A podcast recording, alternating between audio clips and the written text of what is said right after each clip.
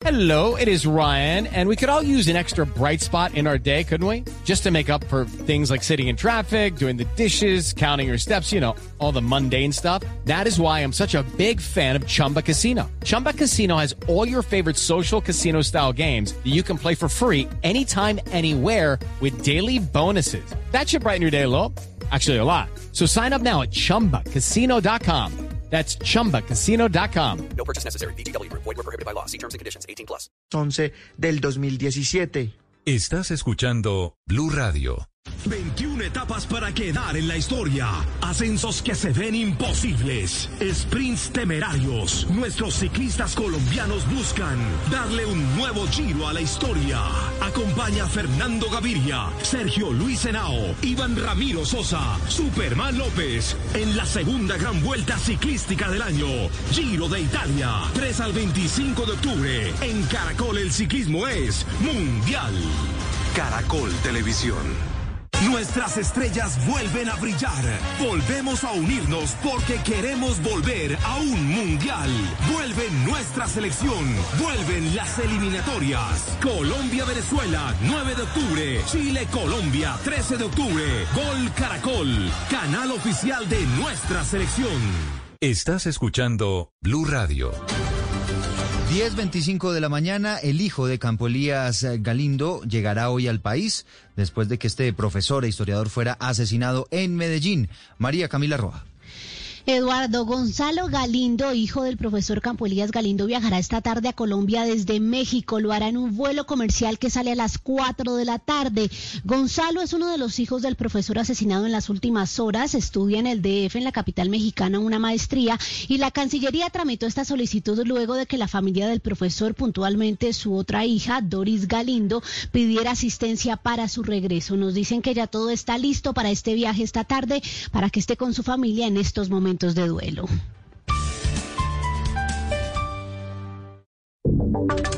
Y ahora en Blue Radio, la información de Bogotá y la región. 26, la Procuraduría considera que hay indicios suficientes para que mandos medios de la policía también sean investigados por posibles omisiones en el caso de la muerte de Javier Ordóñez. Michelle Quiñones. Buenos días, pues la Procuraduría abre una nueva línea de investigación por la muerte del abogado Javier Ordóñez ocurrida en la madrugada del 9 de septiembre.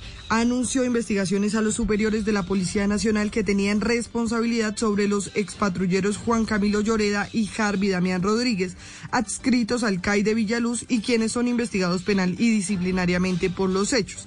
Precisamente la Procuraduría dijo que se debe investigar a quienes tenían esa función de supervisión y control en razón al direccionamiento del mando y el ejercicio de la disciplina frente a los patrulleros. En un principio, esa compulsa de copias se realiza la inspección delegada especial de la Policía Metropolitana de Bogotá, pero la Procuraduría pediría el poder preferente para quedarse con esa investigación. En total, son siete los uniformados que fueron sancionados por la policía por los hechos que relacionan con la muerte del abogado Javier Ordóñez y cuatro de ellos ya tienen otros procesos disciplinarios en la Procuraduría. Y hay noticia en el noroccidente de Bogotá. En cámaras de seguridad quedaron registrados los delincuentes que atacaron a dos ciudadanos en el barrio Mirandela. Y dice la gente que eh, han visto a estos mismos hombres en moto robando en la zona. Jimmy Ávila.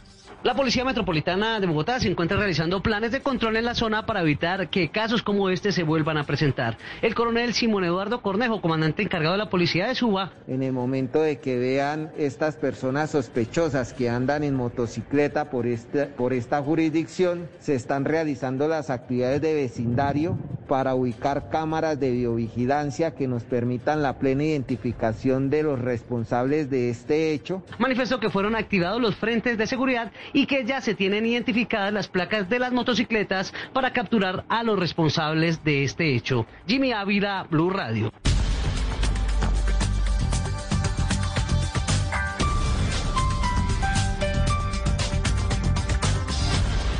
Estás escuchando Blue Radio. Es hora de despejar tu mente, poner esa canción que tanto te gusta y darte una pausa activa para disfrutarla. Es tiempo de cuidarnos y querernos. Banco Popular. Hoy se puede, siempre se puede. Para ti, que has dedicado tu vida a enseñarnos y a brindarnos tu conocimiento, hoy te decimos gracias, profe. Con nuestra nueva oferta Zafiro del Banco Popular, llena de beneficios en nuestros productos Cuenta para ahorrar, CDT, Casa Ya y muchos más. Gracias, porque cada día nos enseñas que hoy se puede, siempre se puede. Banco Popular. Somos Grupo Aval. Vigilado Superintendencia Financiera de Colombia. 21 etapas para quedar en la historia. Ascensos que se ven imposibles. Sprints temerarios. Nuestros ciclistas colombianos buscan darle un nuevo giro a la historia. Acompaña a Fernando Gaviria, Sergio Luis Henao, Iván Ramiro Sosa, Superman López en la segunda gran vuelta ciclística del año. Giro de Italia. 3 al 25 de octubre. En Caracol el ciclismo es mundial. Caracol Televisión. Las victorias y derrotas, la pasión y la afición en juego y los datos de lo último en deportes se lo presenta Mañanas Blue. A las 10.30 de la mañana recordamos la convocatoria que hizo el profesor Queiroz. Convocó 24 jugadores de la selección Colombia, Ospina, Vargas, Montero y Quintana los arqueros, Medina, Cuadrada, Jerry, Davinson, Jason Murillo, Lucumí, Fabra y Mojica, no está Tecillo, Uribe, Campuzano, Barrios, eh, Lerma, Jairo Moreno y Alzate, James, Moreros, Morelo, Falcao, Dubán, Muriel y Díaz, no está Santos Borré. Estos jugadores llegarán el día lunes en horas de la tarde, vienen en un vuelo charter desde Europa Europa, la mayoría, obviamente los que vienen desde Argentina podrán llegar desde antes. Mañana arranca el Giro con una contrarreloj individual. Fernando Gaviria a las 6.50 es el primero de los colombianos y el último es Álvaro Hoch a las 9.01. En el fútbol colombiano, desde este viernes, 4 de la tarde, Alianza Petrolera 11 Caldas, a las 6 Cúcuta Santa Fe, 8 y 10 Millonarios Bucaramanga. Por Blue Radio, Envigado Nacional el sábado a las 8.10, el domingo a las 4 Patriota Junior y a las 6 América Águilas. Este sábado, Everton Brighton a las 9 de la mañana, tres convocados de Colombia, Mina, James y Alzata en acción. A la misma hora Atlético Villarreal. El domingo recomendamos Manchester United ante el Tottenham de Davinson a las 10.30. Y si quieren madrugar 5.30 Atalanta contra Cagliari con Dubán, Muriel y Mujica. Y a la 1.45 Juve contra Napoli. Partidazo, lo mejor del fin de semana. Bueno, muy bien. Hasta aquí la información deportiva en Mañanas Blue.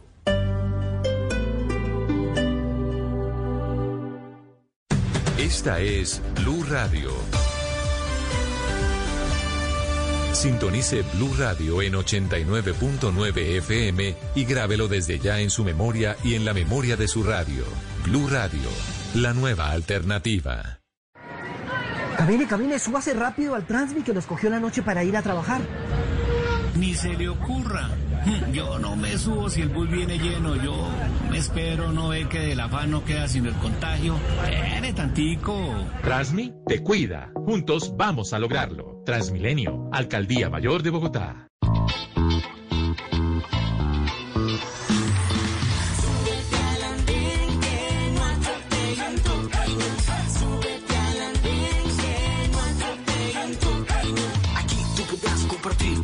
Lo que a ti, lo que a mí nos pueda interesar.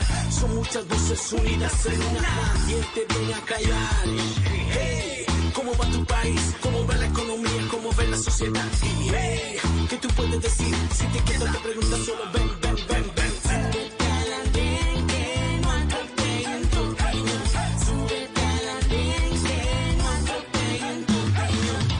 El Andén, viernes a las 10 de la noche en Blue Radio y bluradio.com. La nueva alternativa. Recuerde que no es necesario hacer fila, pedir permiso en el trabajo o salir de casa para agendar su consulta. Pida su cita médica en la línea única distrital de atención de la red de hospitales públicos 307-8181. Alcaldía Mayor de Bogotá. Blue Radio, radio eliminatoria. Este 8 de octubre, Uruguay-Chile. Blue Radio, con toda la eliminatoria Qatar 2022. Blue Radio, la nueva alternativa.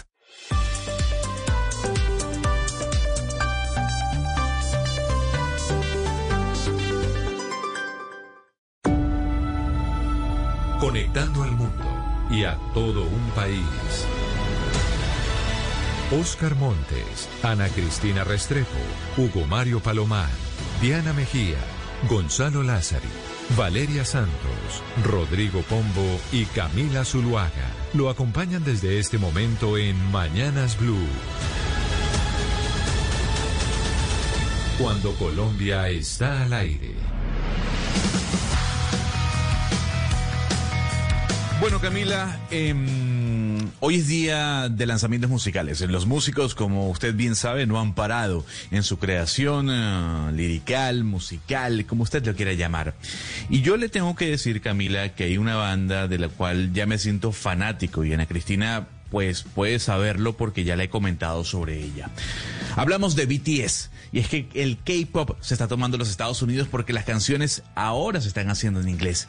Y aquí le presento el nuevo sencillo de esta super banda, una de las más importantes de Corea del Sur.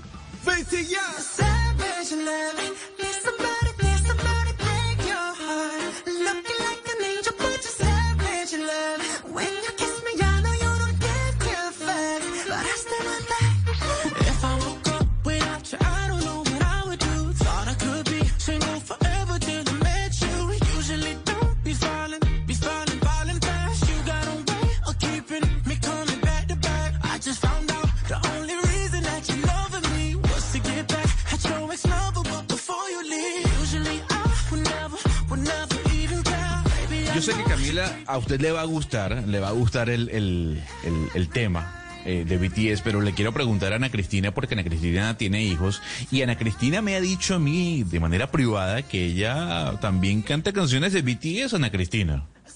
Lo que pasa, eh, sobre todo a la niña, a los hombres no tanto, a los hombres no les gusta tanto, es a las niñas que les gusta mucho lo que se llama el KP eh, Korean Pop y BTS es como una de las bandas banderas, yo creo que es la más importante que hay ahora y, y pues muchas niñas son seguidoras, entonces claro, yo insisto Gonzalo, cuando uno tiene hijos adolescentes, uno se pega de ese vagón porque uno tiene que oír música con los hijos, eso es un momento muy lindo, así la música no sea la que a uno más le guste, uno estar con los hijos oyendo música es muy bonito, entonces yo sí soy acomodada a la música que les guste a mis hijos.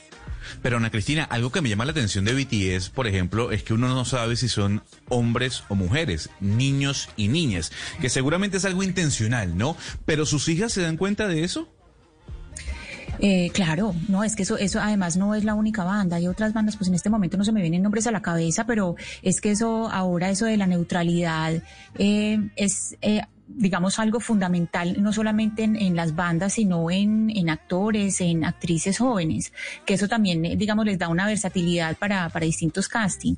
Lo de la neutralidad, eh, es que ya, eh, Gonzalo, lo que viene, los que vienen eh, a partir del año 2000, los que nacieron a partir del año 2000 tienen un chip insertado completamente distinto sobre eh, el asunto de género. Es, es completamente distinto la manera en que ellos mismos, no solamente porque lo aprenden en el colegio, es más porque ellos mismos eh, han tenido eh, una transformación de las ideas eh, muy, muy compleja y muy distinta. Entonces, esto de la neutralidad no es solamente BTS, es en, en muchas otras, eh, muchas otras formas del arte, del arte los jóvenes.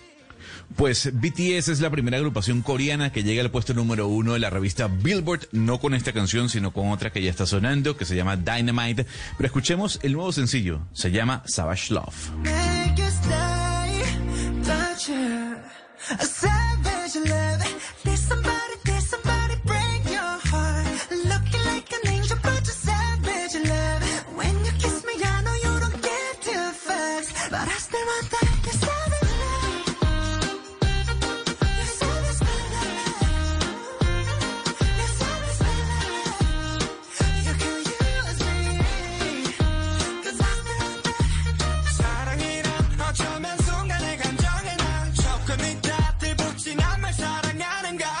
Bueno, sin duda alguna, Camila, que la noticia más importante mm, en el planeta creo que es eh, la que nos llega desde la Casa Blanca con eh, tal vez el contagio de Donald Trump y con respecto al coronavirus y también de Melania Trump. Pero importante, Camila, y Valeria, que es de la que apoya los cierres, este número. El 40% de los negocios de Nueva York se ha declarado en bancarrota. Estamos hablando que un te- casi la mitad de los 200 eh, o de las 230 mil empresas que hay en la ciudad de Nueva York se han declarado en bancarrota. Y eso sin tomar en cuenta que no ha llegado la segunda ola, pero que ya Nueva York el sábado pasado registró mil nuevos casos. Un número que no se veía desde el mes de junio. Entonces, Valeria, ¿usted, ¿a usted le preocupa este número? Claro que me preocupa este número, ni que fuera insensible, pues. Y yo, yo he apoyado el tema de los cierres y lo apoyé sobre todo en las primeras eh, cuarentenas, pero no, digamos que en este momento cuando ya no se justifican porque ya se supone que la capacidad de los hospitales está instalada, pues ya sabemos, porque nos lo han dicho muchas veces, que las cuarentenas pues no tienen ningún propósito más allá de eh, atrasar un poco el contagio para que se pueda instalar la capacidad hospitalaria que necesita cada ciudad. Entonces, pues eso creo que ya está determinado, ¿no?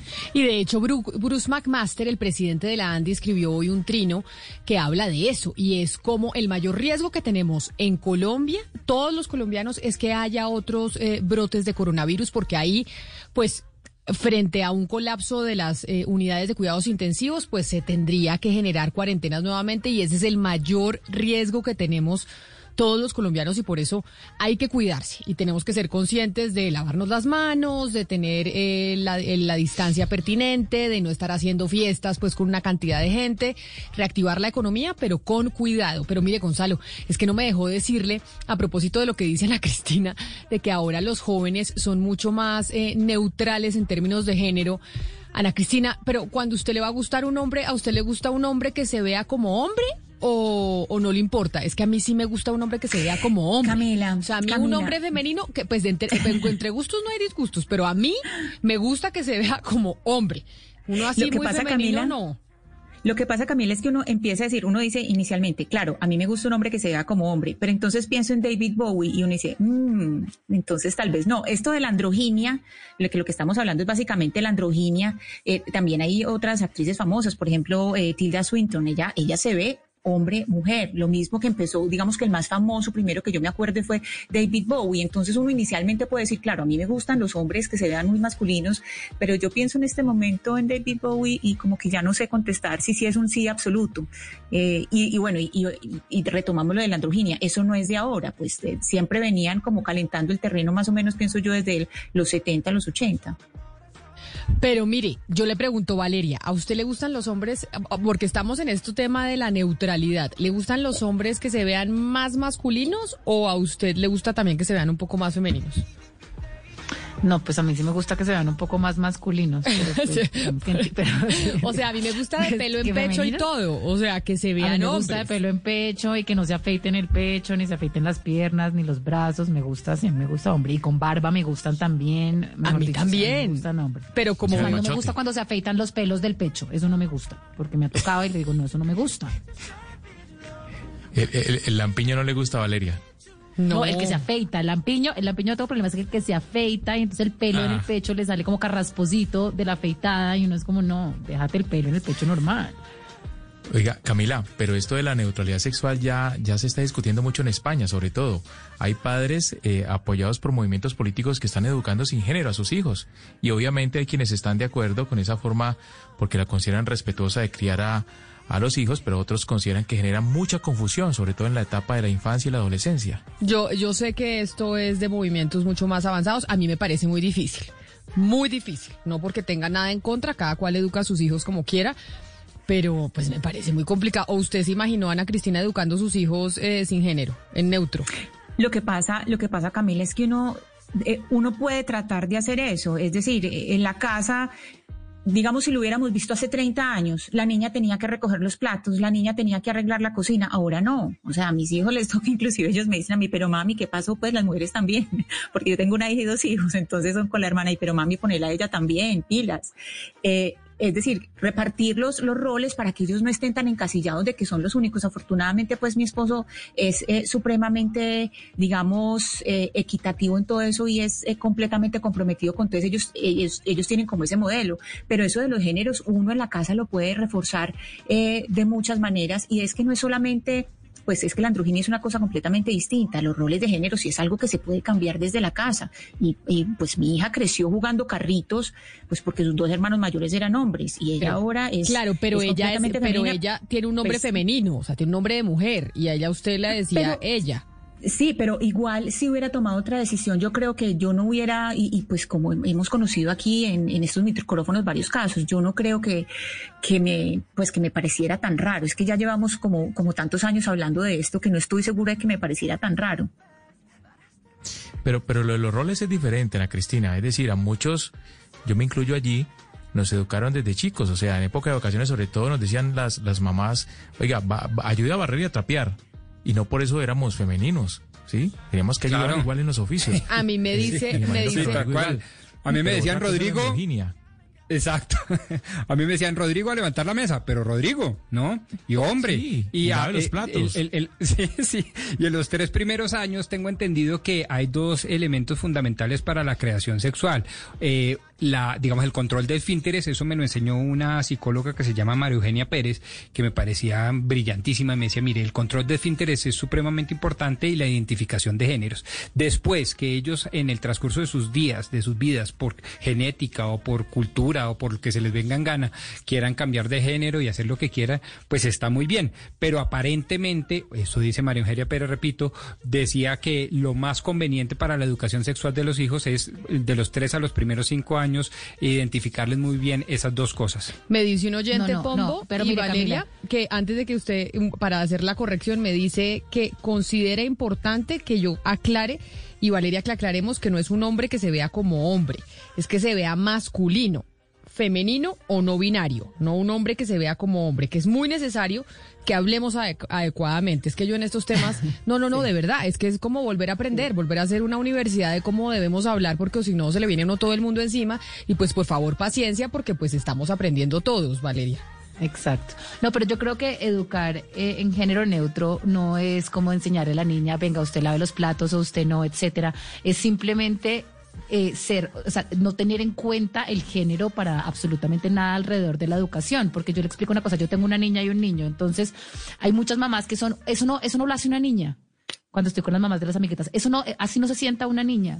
Así- eh, eh, cuidado con eso, así no se viste una niña. Y todo eso, es cuando uno como refuerza esos, esos imaginarios alrededor del género, es donde usted empieza a generar disparidades y empieza en realidad a caer en el error, porque eso lo que hace simplemente es, es discriminar y, y- y ponerle roles a cada uno de los sexos. Y eso es lo que no se puede hacer al final. Usted tiene que criar igual. Usted, usted nunca le puede decir a su hija, usted no puede hacer eso porque usted es una niña. O usted no puede hacer eso porque usted es un niño. Es que un niño no juega con muñecas, es que un niño no hace eso. Usted tiene que criarlos igual. Igual para absolutamente Por eso, todo. por O sea, eso todo Valeria, es lo que yo le estaba diciendo, por eso era lo que yo le estaba diciendo, que aquí la cosa es de los niños, usted tiene, pero es que aquí inclusive en la enunciación, como se dicen las cosas, fíjese como dijeron Hugo Mario y Rodrigo, nosotros ayudábamos, es que ustedes me están ayudando, esta casa es de ustedes. Esta casa de ustedes es un compromiso. Ustedes no me están ayudando, porque en el momento que dicen ayudar, quiere decir que el rol principal es de la mujer. Como el rol cuando, de, arreglar. como, como cuando Claro. las mujeres, las amigas de uno, uno se va a tomar un café y le dicen, ay, le voy a decir a mi marido que si me ayuda cuidando los niños.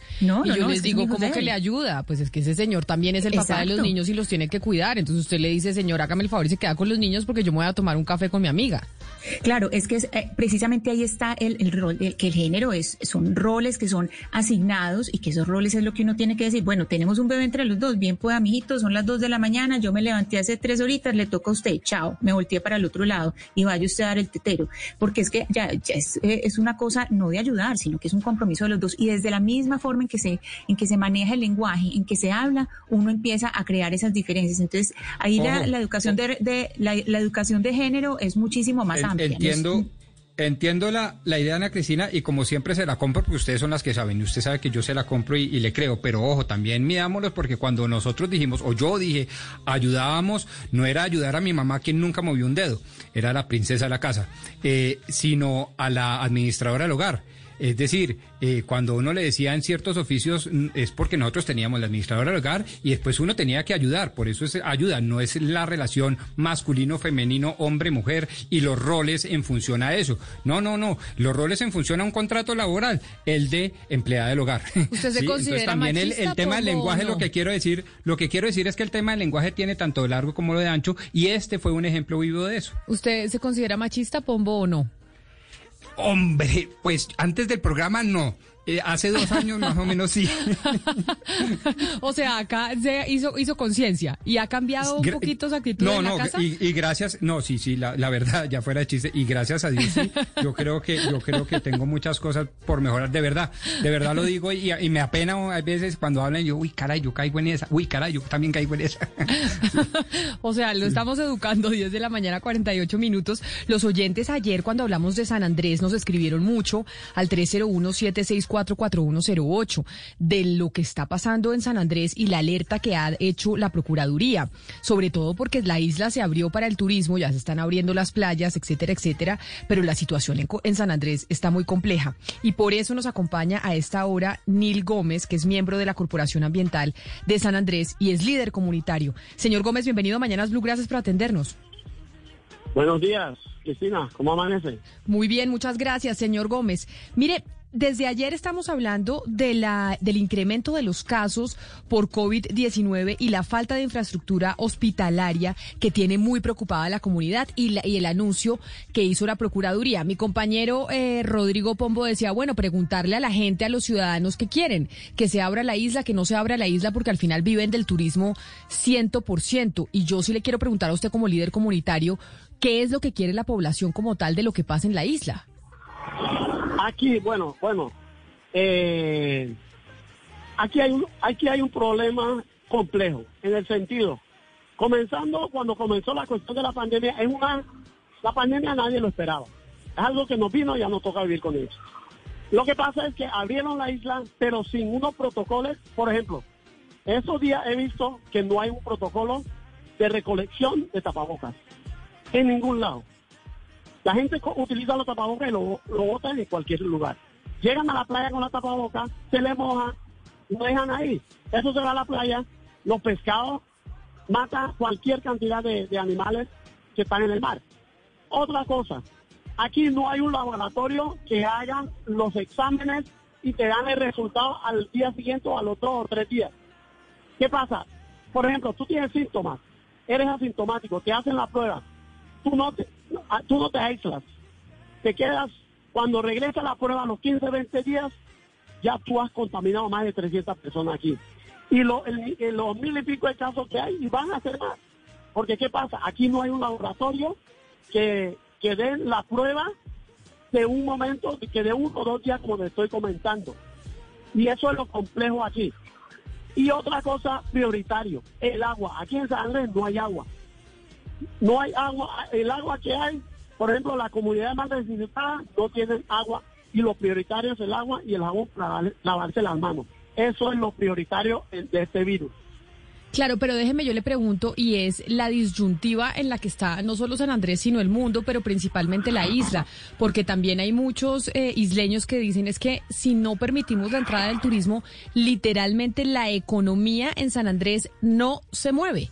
Porque San Andrés vive del turismo. Antes recibía 32 vuelos diarios, comentábamos ayer, y eso era lo que movía también lo, eh, la economía dentro de la isla, incluso con el pago que tenían que hacer de los más de 100 mil pesos cuando uno llegaba a San Andrés. Entonces, la gente, frente a esta situación del aumento de contagios eh, del coronavirus, pero también frente a la crisis económica que se está viviendo, ¿qué quiere la gente? Por eso, no hay un protocolo. Sí, eh, abrieron la isla. La gente no estaba de acuerdo que lo abrieran. La isla, para abrir la isla querían unos cuantos empresarios. Ellos, para fortalecerse ellos. Para fortalecerse ellos. Los de los hoteles, los home vacation, los de los portofinos, la agencia de viajes, son los que. Pero la comunidad en sí, que de eso está perjudicando, no quería eso que eso pasara. Eh, Aquí se podría hacer una economía circular. Una economía circular que no se hizo. Se abre la isla, listo. Pero yo he visto turistas que han llegado, falta de información al turista. Turista ha llegado, tú ves a los turistas en los caritos de golf sin tapaboca, en la playa sin tapaboca, para arriba y para abajo jalando la maleta sin tapaboca. Son cuestiones complejas que cualquiera lo puede contaminar. Y ahora con la cuestión de que dicen que uno puede llegar acá sin hacer la prueba, imagínate, eso es grave, gravísimo eso. Porque tenemos miles Pero, de señor Gómez, casos. Usted, usted habla de que, de que eh, pues, eh, con el turismo y con, con la apertura de la isla nada más se están beneficiando los hoteles y las agencias de viaje, etcétera, y que las- la población no. Pero usted cree que San Andrés, en este momento, la población de San Andrés podría subsistir con una economía circular que no existe en la isla en este momento y podría subsistir sin el turismo?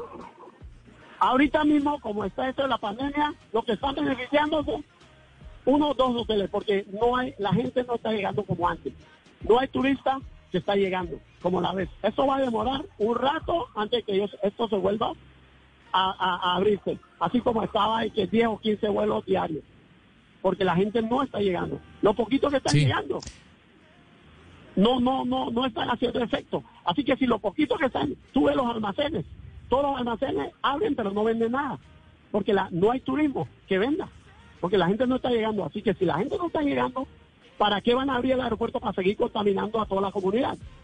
Por eso, pero, yo, yo, señor Gómez, pero yo insisto en la pregunta de Valeria, o sea, ¿de qué están viviendo los andre- sanandresanos? Es que la mayoría de los empleados de los hoteles, de los restaurantes, de los bares, de las tiendas, pues casi todos son, son- es población nativa. ¿De qué están viviendo entonces si no están llegando turistas? Por eso. Es que la gente tiene que regresar a lo que hacía antes, a, las, a sembrar y, y- y lo que hacía antes, y a la pesca en sí. Pero inclusive a la pesca que digamos no. Porque hay gente que no son de aquí, que están pescando, no son los de aquí. Por ejemplo, bueno, listo, se abrió la isla. Un ejemplo, se abrió la isla.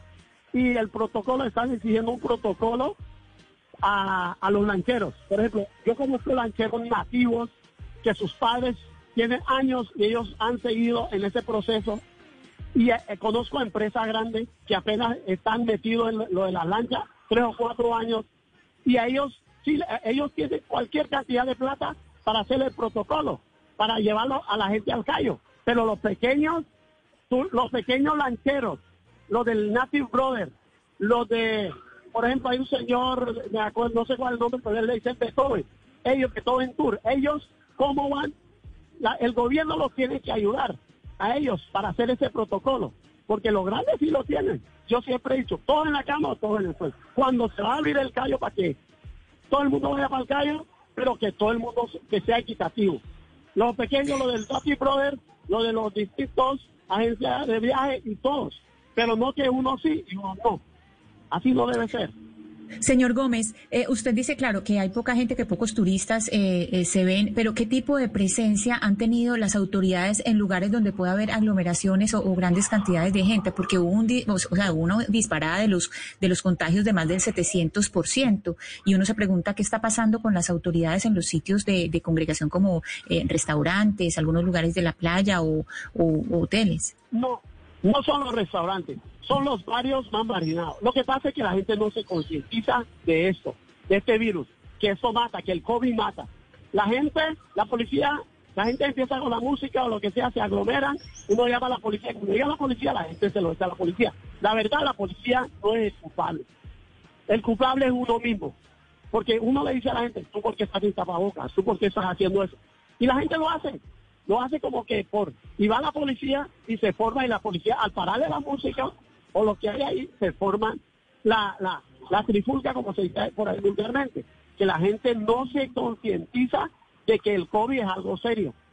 Y se aglomeran sin nada. Por ejemplo, otra cosita, lo que ayer de casualidad había una protesta por la vuelta a la isla, por el scooter bike. Esa población, no es justo que esa población esté viviendo aquí en pleno siglo XXI. Imagínate, el gobierno, un gobierno pasado le hizo como que un pozo séptico comunitario. Lo hicieron hace como cinco o seis años, no me acuerdo la fecha. Desde que lo hicieron, llegaron a un acuerdo que cada seis o cada tres meses le iban a, a evacuar ese pozo. Nunca, desde que lo hicieron, nunca regresaron a evacuar ese pozo. Ese pozo, ese pozo, ese agua, agua residual corriendo por todo el barrio. Han habido casos de dengue allá. Ayer, eh, afortunadamente, lo que estoy diciendo puede dar fe, la defensora del pueblo que estaba ahí y el director de Coralina. Estaban ahí el momento. Ayer estamos ahí y cayó tremendo aguacero ayer, estando ahí en el barrio. Imagínate. El, lo- la y también le hicieron una cisterna comunitaria. El Pero señor Gómez, residual- esto que usted está diciendo, hay, eh, nos está diciendo que hay más casos de dengue que de COVID en la isla. O sea, no solo están enfrentando Hay bastante- ustedes hay el COVID, bastante- sino el Hay dengue. bastante casos de dengue, hay bastante casos de dengue, hay bastante casos, no más que COVID, pero comparando los otros años con ahora, ahora hay más casos, ahora hay más casos. Pues por eso es precisamente que la Procuraduría General de la Nación, como lo comentábamos ayer, prendió las alarmas sobre lo que está pasando en la isla de San Andrés. Señor Nil Gómez, miembro de la Corporación Ambiental de la isla y líder comunitario, creo que además estas palabras suyas nos muestran y le muestran a los oyentes Por un ejemplo, panorama muy delicado que está viviendo la isla. La gente de Schooner, como te estaba comentando, esa gente no tiene un acceso, no tienen agua. Lo prioritario de eso es el agua para lavarse las manos. No tienen agua, no tenía. Yo pienso que cuando algo se da el gobierno, primero tiene que ser la gente más vulnerable con esos, en esos casos. Atender a esa gente. La gente de Scuderbet, nosotros somos los que lo tenemos apitado. ¿Por qué yo digo nosotros? Me estoy incluyendo porque cuando tú no reciclas botas algo a la calle, toda la basura, allá tienen el Magic Garden, lo de la basura, tienen la cárcel departamental, tienen la sopesa, lo de los ruidos. Le hicieron lo de internet, el gobierno nacional, que nunca funcionó. Qué conectividad tan malo. Y ahorita le están poniendo claro por qué a esa comunidad se le pone todo lo malo. ¿Por qué no lo ponen en otro lado? ¿Por qué le colocan todo malo? Y tuvieran la situación que vive esa gente. No, esa pues comunidad. claro. Viven totalmente marginados, marginados. Los políticos nomás sirven en, en época de campaña. Llegan allá y hacen campaña y ven las cosas y prometen y prometen y nunca regresan. Ayer ningún político, gracias a Dios, ayer llegó el gobernador encargado allá con sus secretarios, llegaron a un acuerdo, evacuaron el pozo, le dieron unos mercados, pero hoy creo que iban a firmar ya el acta final de que se iban a comprometer de evacuar ese pozo para que no perjudicara a toda la comunidad de, ese sector. Pero definitivamente ese sector, otra cosa, el Magic Garden ahora no se ha prendido porque está lloviendo, pero cuando no está lloviendo eso se prende al diestra y siniestra, cada 5 o 10 minutos se prende eso. Pues señor Gómez, señor Nil Gómez, vamos a, como le decíamos, vamos a seguir eh, esta historia en San Andrés, porque sí nos escribió mucha gente a nuestra línea de WhatsApp al 301-764-4108 de la situación que está viviendo la isla después de que conocimos la mm, alerta que prendió la Procuraduría sobre este caso. Señor Gómez, miembro de la Corporación Ambiental de San Andrés y líder comunitario, gracias por habernos atendido. Feliz mañana para usted allá en la Ustedes, isla. A ustedes. Y gracias por la entrevista. Y pero las cosas hay que decirlas como son. Porque aquí la corrupción, definitivamente la corrupción, están, vamos de mal en peor. Estos últimos 10 años, una corrupción mal en peor. No, no se salva nadie. La verdad, no se salva nadie. Ningún gobierno. Los políticos se han dedicado a sacar plata a San Andrés y a hacer más nada. Porque San Andrés está asumido en la inmunda, como dicen vulgarmente. En la inmunda. Perdón la expresión, pero Ese- así es. Hay ese- que decir las cosas por su nombre.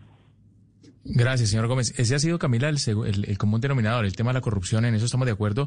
Lo que sí yo no creo posible es que San Andrés se devuelva a la pesca, pues como principal actividad para generar ingresos entre su población. Yo creo que es una, es una, es una población que depende, vive y le gusta además eh, vivir del turismo, Camila. Es, es la actividad Pues principal. no sé, porque fíjese que, él como líder comunitario dice, los que acá quisieron abrir la isla fue los de On Vacation, los de los Sí. hoteles, etcétera, etcétera, fueron los que presionaron para abrir la isla, pero no la comunidad. Esto es Claro. una voz de la isla que dice eso. Mm, sí, sí, Camila, pero finalmente en esos hoteles es en donde trabajan los, los nativos. Pero Camila, yo creo que más que eso lo que hay que es meterle diente al tema de la atención eh, precaria en materia de salud que hay en San Andrés. Es que ayer decíamos que solamente hay 13 camas en, en, en- cuidados intensivos y cuando justamente estábamos comentando el tema, se vino un aguacero fuertísimo en San Andrés, se inundó el hospital central, ¿sí? Y ahora pues con mucha, eh, con mucha más precariedad se va a atender el tema del COVID-19 en la isla. Es decir, es, es muy complicado lo que está pasando en San Andrés y esto seguramente va a retrasar la reactivación de toda la industria sin chimenea, como se le llama el turismo allí en, en, en la isla de San Andrés. Hugo Mario, pero ya que él estaba diciendo sobre los protocolos de las playas y la gente dejando los tapabocas que se les mojan, los dejan tirados, no los botan en, en las canecas, es que tenemos este fin de semana reactivación de playas en el país, entre esas las del Pacífico. ¿Cómo, ¿Cuáles van a ser los protocolos de la reactivación de las playas de su, de su región? Ah, bueno, sí, Camila, desde las seis de la mañana se reactivó el turismo en el Pacífico. Se abrieron las playas de Piangüita, La Barra, Huanchaco, Ladrillero, La Bucana, eh, que son playas pues para, para hacer turismo ecológico básicamente y se han puesto unos controles muy, muy concretos, Camila, en materia de, de, de bioseguridad. Por ejemplo, en el muelle de Buenaventura hay un control previo de toma de temperatura, de análisis de la condición de salud de los, de los turistas y luego también se le exige a las personas reserva previa a los hoteles y también que eh, pues se inscriban en una página de internet para que puedan eh, acceder y utilizar las playas. Es decir, si las personas no están registradas previamente en internet, no se les permite llegar en las lanchas hasta estas zonas donde existen estas playas allí en la costa pacífica. Esto es una zona cerca de Buenaventura, cerca de, de- del litoral en el Valle del Cauca. El, el, el tapaboca, sí, como lo decíamos eh, la semana pasada, Camila, es eh, y ese requisito, ¿no? Así se esté en la playa, tapabocas permanente,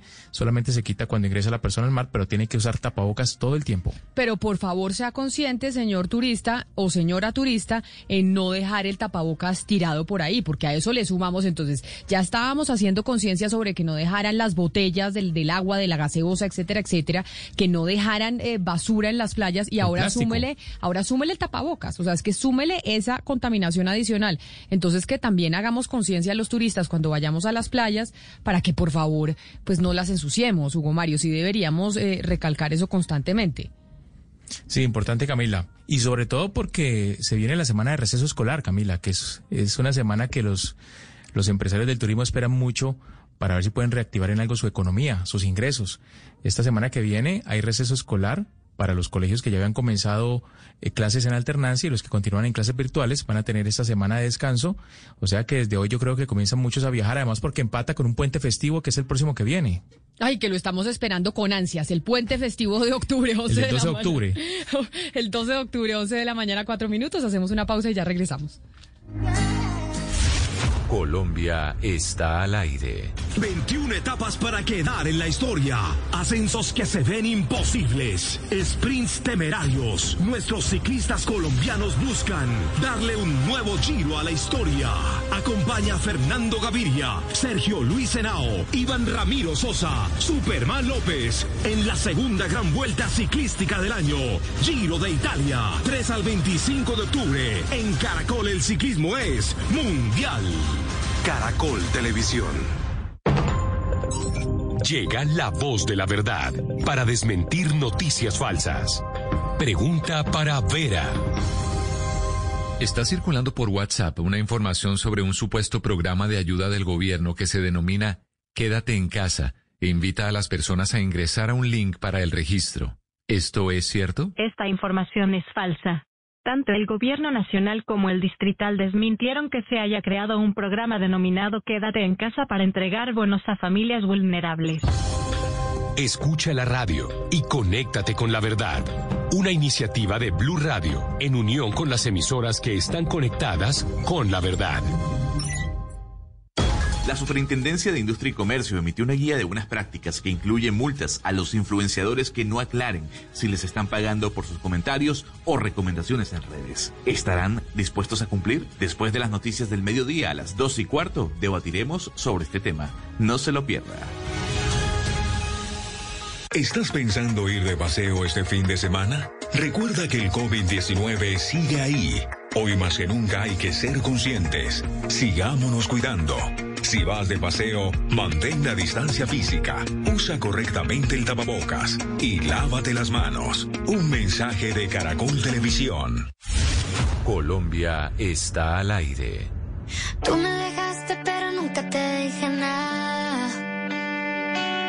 Me enamoraste pero nunca te dije nada. ¿Para qué me curaste cuando estaba herida si Every day, we rise, challenging ourselves to work for what we believe in. At U.S. Border Patrol, protecting our borders is more than a job, it's a calling. Agents answer the call, working together to keep our country and communities safe. If you're ready for a new mission, join U.S. Border Patrol and go beyond. Learn more at cbp.gov/careers.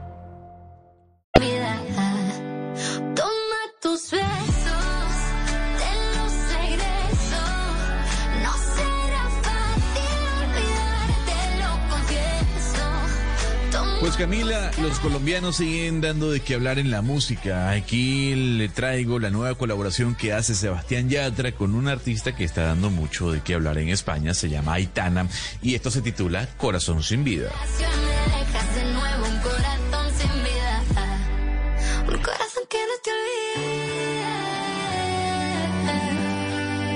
corazón que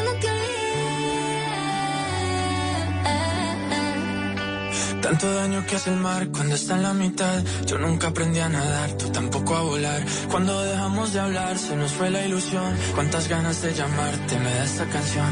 Quizás faltó decirte que lo siento, que fui yo el que me alejé y me llevo el viento. Y aunque sé que estás con alguien de momento, te buscaste en mis canciones todo el tiempo. Hoy me vuelves a escribir como si nada, que otra vez te vuelvo a hablar como si nada, como si nada llorar. Y ese mar que te alejó nos acercará. Toma tus besos,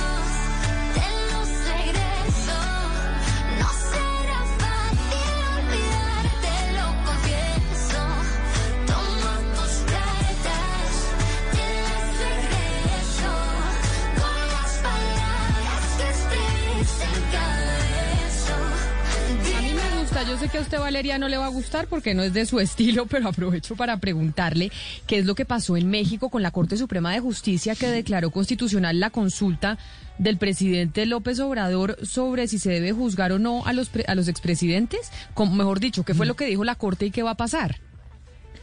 Y justo Camilo, usted me había preguntado por esta noticia ayer y yo le había dicho que yo pensaba que la Corte Suprema de Justicia que decide en temas de constitucionalidad acá en México iba a declarar inconstitucional la consulta, pues porque digamos que es una consulta bastante extraña a nivel de, eh, de constitucionalidad. Pero sorprendentemente ayer en horas de la tarde la Corte Suprema de Justicia de México decidió que la consulta sobre si se debe juzgar o no a los expresidentes mexicanos, que ha sido impulsada por Andrés Manuel López Obrador y que fue aprobada por el Congreso de Mexicano, eh, pues eh, la, la Corte le dio la razón y dijo que era constitucional en un fallo de seis votos contra cinco. Camila, lo que sí hizo la Corte fue cambiar la pregunta.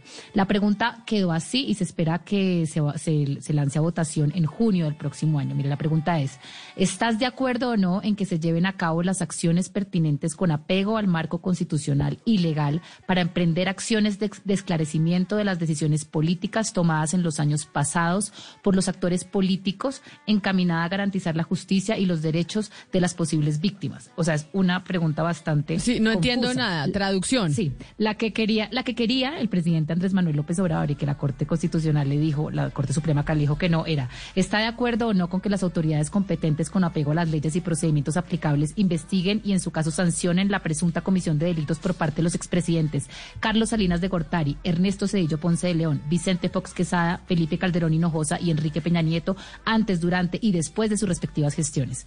Esto se lo cambió la Corte Suprema de Justicia acá mexicana y digamos que básicamente una pregunta larguísima, confusa, con palabras repetidas, en donde le abre la posibilidad al pueblo mexicano de decidir si estos expresidentes deben o no ir a la justicia por eh, posibles delitos que cometieron Pero antes, le durante digo- y después de su gestión. Pero entonces le están preguntando a la gente si la justicia debe investigar o no a los expresidentes por los delitos que cometieron dentro de su gestión. O sea, el ciudadano va a decir, no, yo sí creo que los jueces deberían investigar a los expresidentes o creo que no. O creo que ellos no deberían Tal tener cual. quien los investigue. Pero esto me parece un horror. Pues es la- lo que lo que decía, digamos, la demanda que, que interpusieron ante la Corte Suprema de Justicia fue que, pues digamos, que la justicia no puede estar sometida a la opinión de las Pues, pero- mayorías, pues esto vulnera además los derechos de las víctimas y el debido proceso.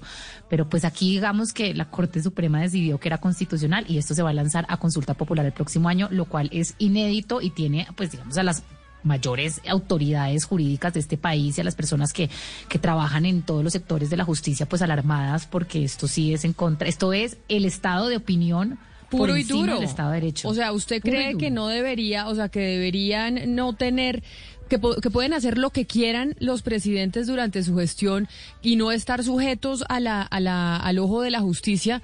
La gente va a decir sí o no. Imagínese esto acá. O sea, Pombo. Ahora, masivamente van a salir a, des- a votar que sí, ¿no? O sea, acá masivamente, pues la rabia que le tienen a los expresidentes y el, y el voto, digamos, de- de la, la- la popularidad que tiene AMLO en este país aún es muy importante. Bueno, pero eso es van a cosa. salir a votar masivamente que sí, pero esto lo que es es un tema sub- eh, demagogo del presidente de México porque lo que quiere es también poner a la opinión pública a votar unas cosas que pues son absurdas. Bueno, exactamente hoy, hace cuatro años, se hizo la misma pregunta, obviamente con un componente muchísimo más amplio, y eh, el pueblo colombiano dijo, no, usted considera que la JEP deba investigar a los expresidentes, y la gente dijo, no, yo no quiero, yo sí quiero que los expresidentes puedan acudir, entre otras cosas, a una justicia transicional especializada.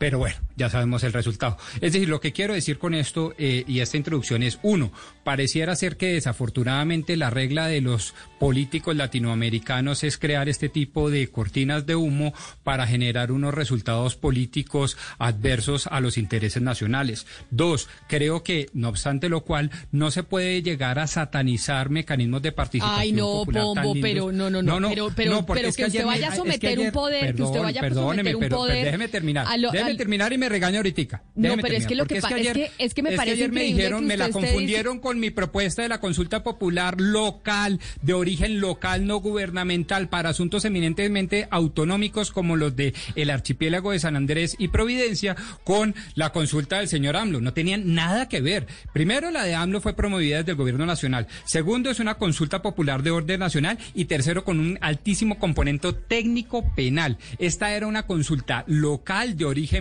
popular para unos temas eminentemente autonómicos. Pero, Entonces es muy distinto. Pero no, no, no, pero a mí lo que me sí me compararon parece, ayer. Pero lo que sí me parece es un absurdo, eh, es que usted ya le está mezclando San Andrés, pero lo que me parece es un absurdo es que estemos en un mundo en donde hoy estamos preguntándole a la gente si cree que un expresidente debe ser sometido a la justicia o no. O sea, cuestión de Pues se lo preguntamos a los colombianos hoy hace cuatro años y votamos que no y perdimos, mejor dicho, ganamos y terminamos perdiendo. Es decir, eh, no es extraño. También no, pues ahora digamos que es que desde Colombia empezamos a mirar con una ambición mucho más madura desde el punto de vista democrático y político. No, nosotros hemos sido quizás iguales o peores. Entonces, claro, a mí me parece muy mal. Me parecía que el honorable eh, Corte Constitucional, el. Tribunal Constitucional de allá actuó mal.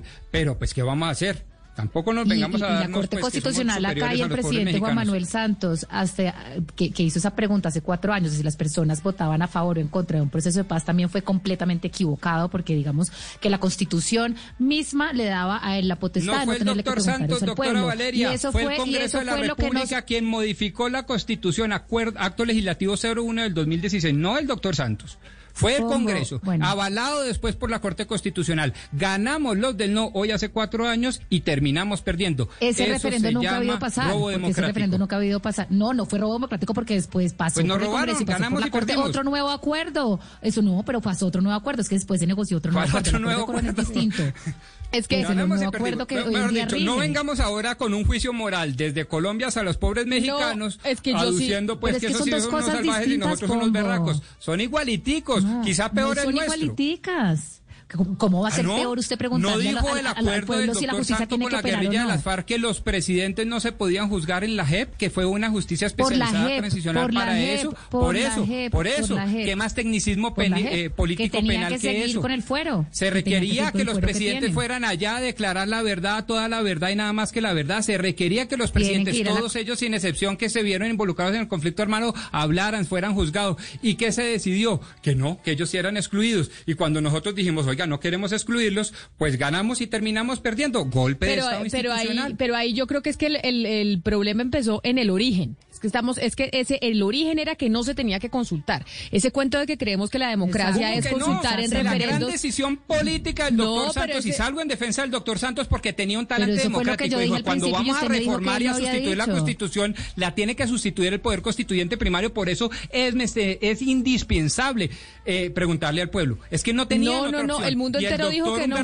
no, porque la Constitución no, la constitución política de, Colombia, no, la constitución política de Colombia, no, usted sabe perfectamente que ese referendo y esa pregunta no ha debido ser. ¿Por qué? Porque, pero entonces déjeme hablar un segundo, Pombo.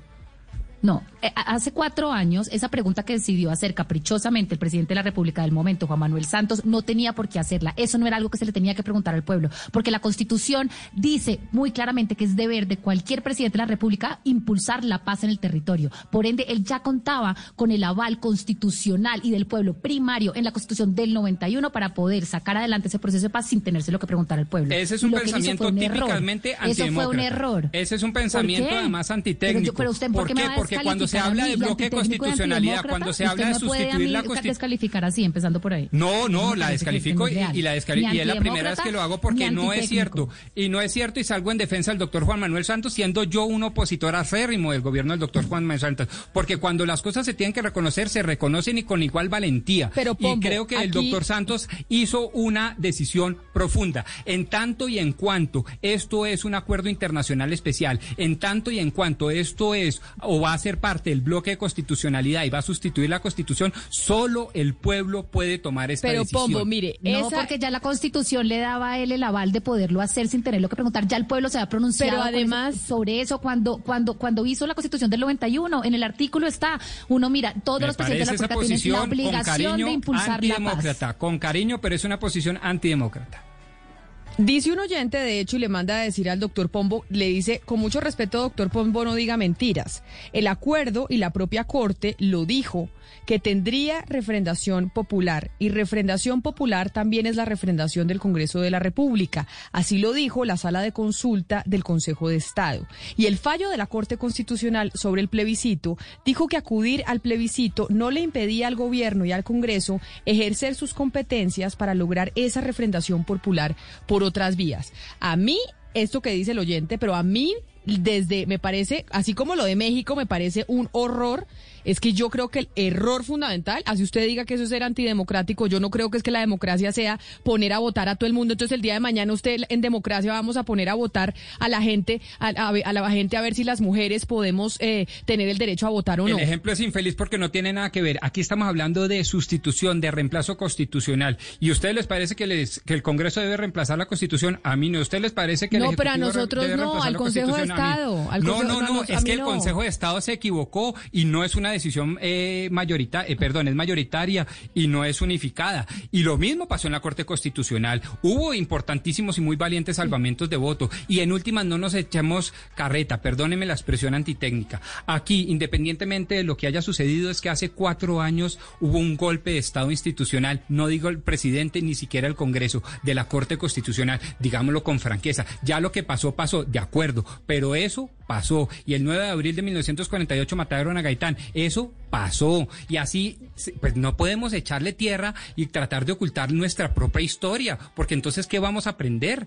Mí Ese es se el me tema. parece más, este caso que nos está diciendo Valeria se me parece más también a algo del 2016 y es cuando la doctora Vivian Morales propuso que eh, se modificara la constitución para que la adopción de niños solamente pues fuera para parejas constituidas, que no fuera para parejas y que no se pudiera pues para parejas homosexuales y que eso se sometiera a una votación, porque era preguntarle a la ciudadanía si otros ciudadanos, es decir, si una parte de la ciudadanía podía o no eh, adoptar niños. Es claro que el derecho de la adopción es derecho del niño y, y no del adulto, pero eso era, eh, es decir, preguntándole a la gente si otros ciudadanos, que es la comunidad LGTB, podía tener eh, esa, esa posibilidad de adoptar. Entonces yo creo que ese caso que está diciendo Valeria eh, es, más, es más parecido a esto que proponía Vivian Morales que el caso del referendo eh, por, por el, plebiscito, eh, del el plebiscito por la paz, que creo que fue un error de Juan Manuel Santos y él pues mismo lo ha dicho, que si pudiera repetir pues él no haría ese referendo porque además no necesitaba. La paz es un derecho que está consagrado en la Constitución.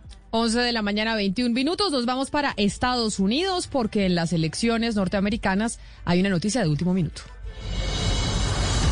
Inicia la cuenta regresiva. Everybody knows who Donald Trump is. This is the most important election in the history of our country.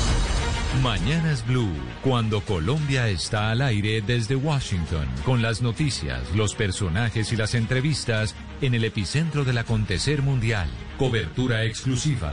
Elecciones Estados Unidos. Blue Radio, la nueva alternativa.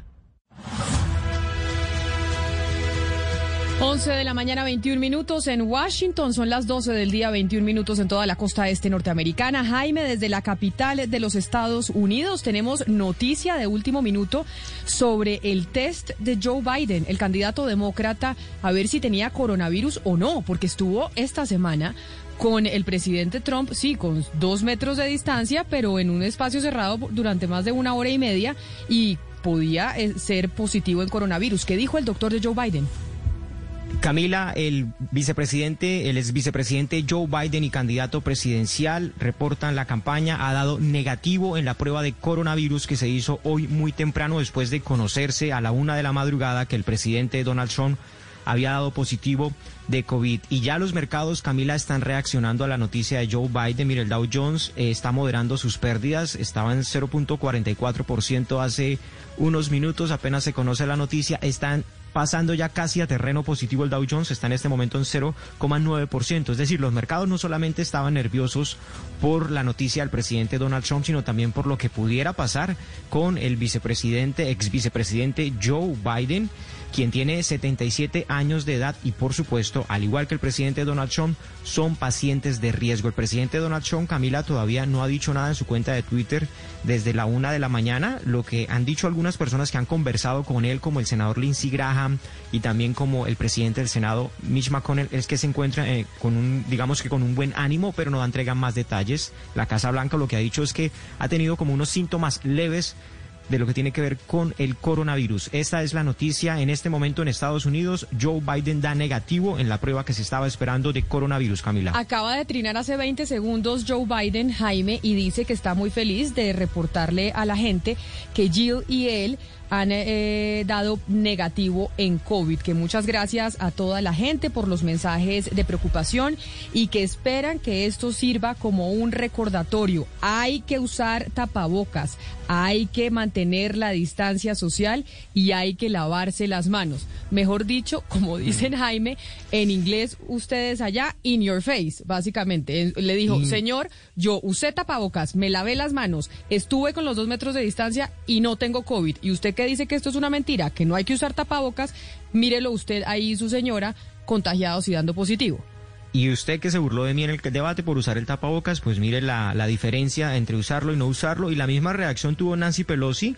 Ella dice que esta es una experiencia de aprendizaje para Donald Trump y obviamente para todas las personas respecto al respeto y a las medidas que se le deben tener al coronavirus porque es algo serio, es realmente algo en lo cual todas las personas deben estar muy comprometidas. Es lo que ha dicho Nancy Pelosi, que también tiene miedo de que pudo haber contraído coronavirus porque el secretario del Tesoro estuvo en la Casa Blanca el miércoles, se reunió con el presidente Trump y después se fue para la oficina de Pelosi porque están discutiendo el presupuesto.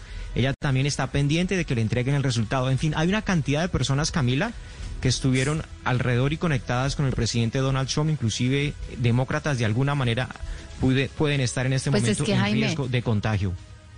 Solamente todas las personas que estuvieron en el debate, yo me acuerdo al otro día del debate, Naomi Biden, que es la nieta de Joe Biden, trinó, al, eh, puso un trino como por qué nadie de la familia del presidente Donald Trump está usando máscaras, eh, tapabocas. Y Chris Wallace dijo esta mañana en Fox que en el debate pidieron a todos que usaran máscaras y la familia de Biden se las puso y la familia de Trump no. Y uno mira todas las fotos y la única que tenía eh, tapabocas en el debate era Melania Trump. Entonces uno dice, es que también era un irrespeto a las reglas completo. Y en ese debate, cuando hablan del tema de los tapabocas, el presidente Donald Trump sale y dice que es que hasta el mismo Fauci ha, dice, ha dicho que, las, que los tapabocas no son tan necesarios. A lo que Fauci salió y dijo, no señor, si usted ha visto todo lo que yo he dicho sobre los tapabocas, no he dicho sino, no he hecho sino decir que son completamente necesarios en todos los espacios públicos que he podido. Entonces aquí también es un, es un descaro y yo creo que deberían por lo menos estar sujetos a una multa o algo por el estilo, porque es que era, uno ve Valeria. las fotos, un descaro total, nadie de la familia. Y sobre todo Ana Valeria. Cristina, ayer, segundo, ayer se montó el presidente Donald Trump a hacer su campaña en New Jersey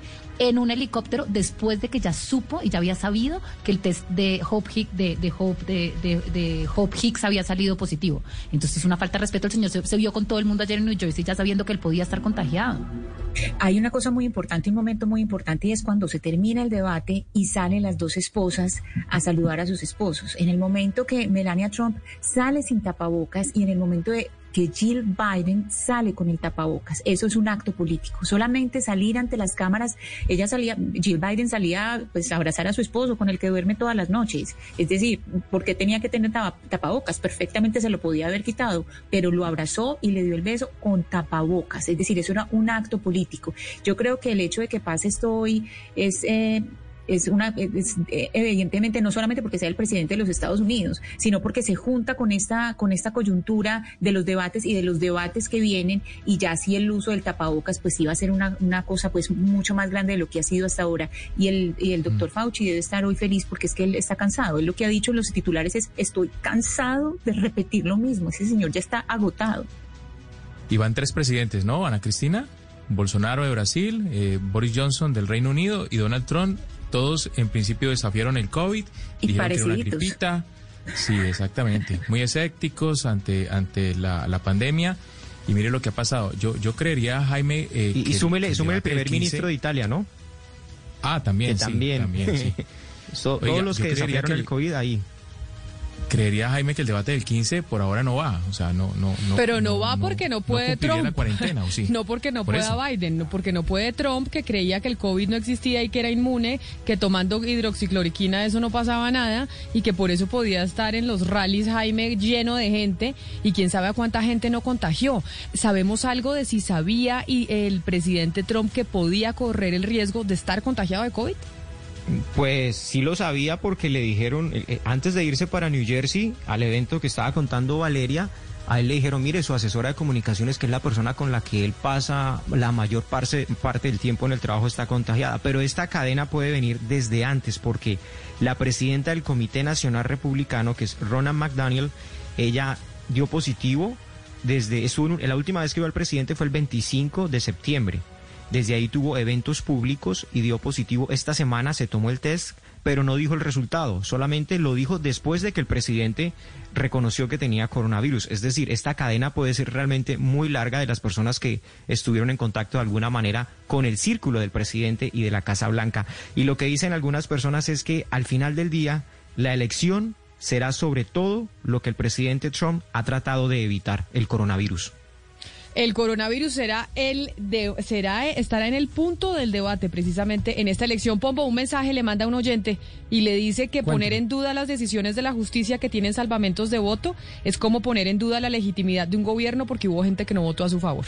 Cuando usted dice que el. Consejo de Estado eh, se equivocó y que como hubo salvamentos de voto y no hubo unanimidad en el, en el fallo, entonces eh, por eso no es pertinente la decisión del Consejo de Estado frente a decir que la refrendación del proceso de paz se podía hacer a través del Congreso y no a través de un referendo.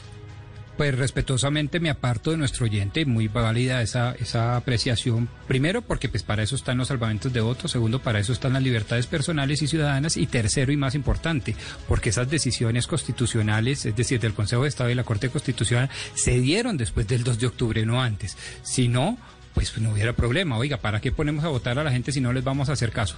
Pero es que lo que pasó fue exactamente lo contrario. Pusieron votar a la gente y como no les gustó el resultado, ahí sí cambiaron su jurisprudencia.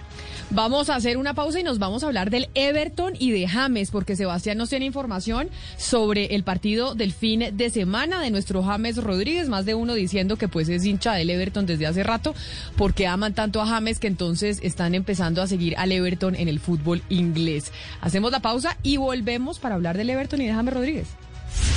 Colombia está al aire. 21 etapas para quedar en la historia. Ascensos que se ven imposibles. Sprints temerarios. Nuestros ciclistas colombianos buscan darle un nuevo giro a la historia. Acompaña a Fernando Gaviria, Sergio Luis Henao, Iván Ramiro Sosa, Superman López en la segunda gran vuelta ciclística del año. Giro de Italia. 3 al 25 de octubre. En Caracol el ciclismo es mundial. Caracol Televisión. ¿Armando fiesta en casa para esta noche? Recuerda que el COVID-19 sigue ahí. Hoy más que nunca hay que ser conscientes. Sigámonos cuidando. En las reuniones, mantén la distancia física, usa correctamente el tapabocas y lávate las manos. Un mensaje de Caracol Televisión. La Superintendencia de Industria y Comercio emitió una guía de buenas prácticas que incluye multas a los influenciadores que no aclaren si les están pagando por sus comentarios o recomendaciones en redes. ¿Estarán dispuestos a cumplir? Después de las noticias del mediodía a las 2 y cuarto, debatiremos sobre este tema. No se lo pierda. La gente ya no cree cuando le dicen esto. Su opinión es muy importante para nosotros. Así es. Opinas y no pasa nada. Nosotros vamos a cambiar eso. Ahora, tu opinión es muy importante para recibir bonos en entradas a cine, comida, ropa, almacenes. de Ingresa ya a chl.com.co e inscríbete gratis. CHL, nos das tu opinión. Nosotros te damos beneficios. Colombia está al aire. Blackpink.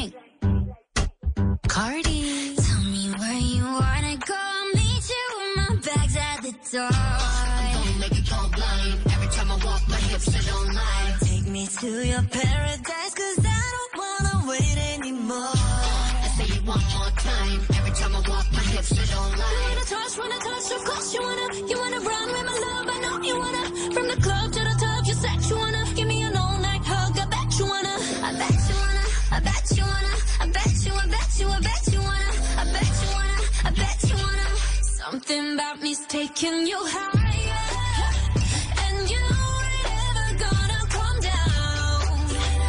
Pues Camila, seguimos hablando de K-pop, en este caso una banda liderada por mujeres, se llaman Blackpink.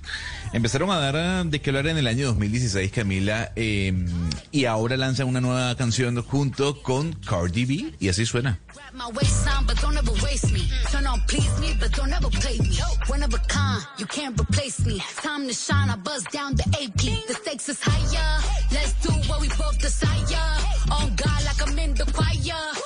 You Pues con Cardi B, cuéntenos eh, de James, Sebastián, porque, se va, porque James está pasando un buen momento después de haber, que, habernos hecho sufrir cuánto tiempo, más de un año. Eh, Camila, eh, mucho más tiempo. La verdad es que era muy triste la situación de un jugador de su nivel. No es porque uno sea colombiano, pero entre lesiones, entre una muy mala relación con Zidane, pues hace dos, tres años no, no se podía disfrutar de un James en el nivel en el que está. Porque Camila, de verdad lo de James es espectacular. Esta, esta mañana pues fue nominado al jugador del- de, de septiembre en la Premier League. Él compite por la nominación con Harry Kane y con otras estrellas. Su equipo va de líder, eh, Camila. El Everton va de líder junto con el Leicester City, con el Liverpool, mejor dicho.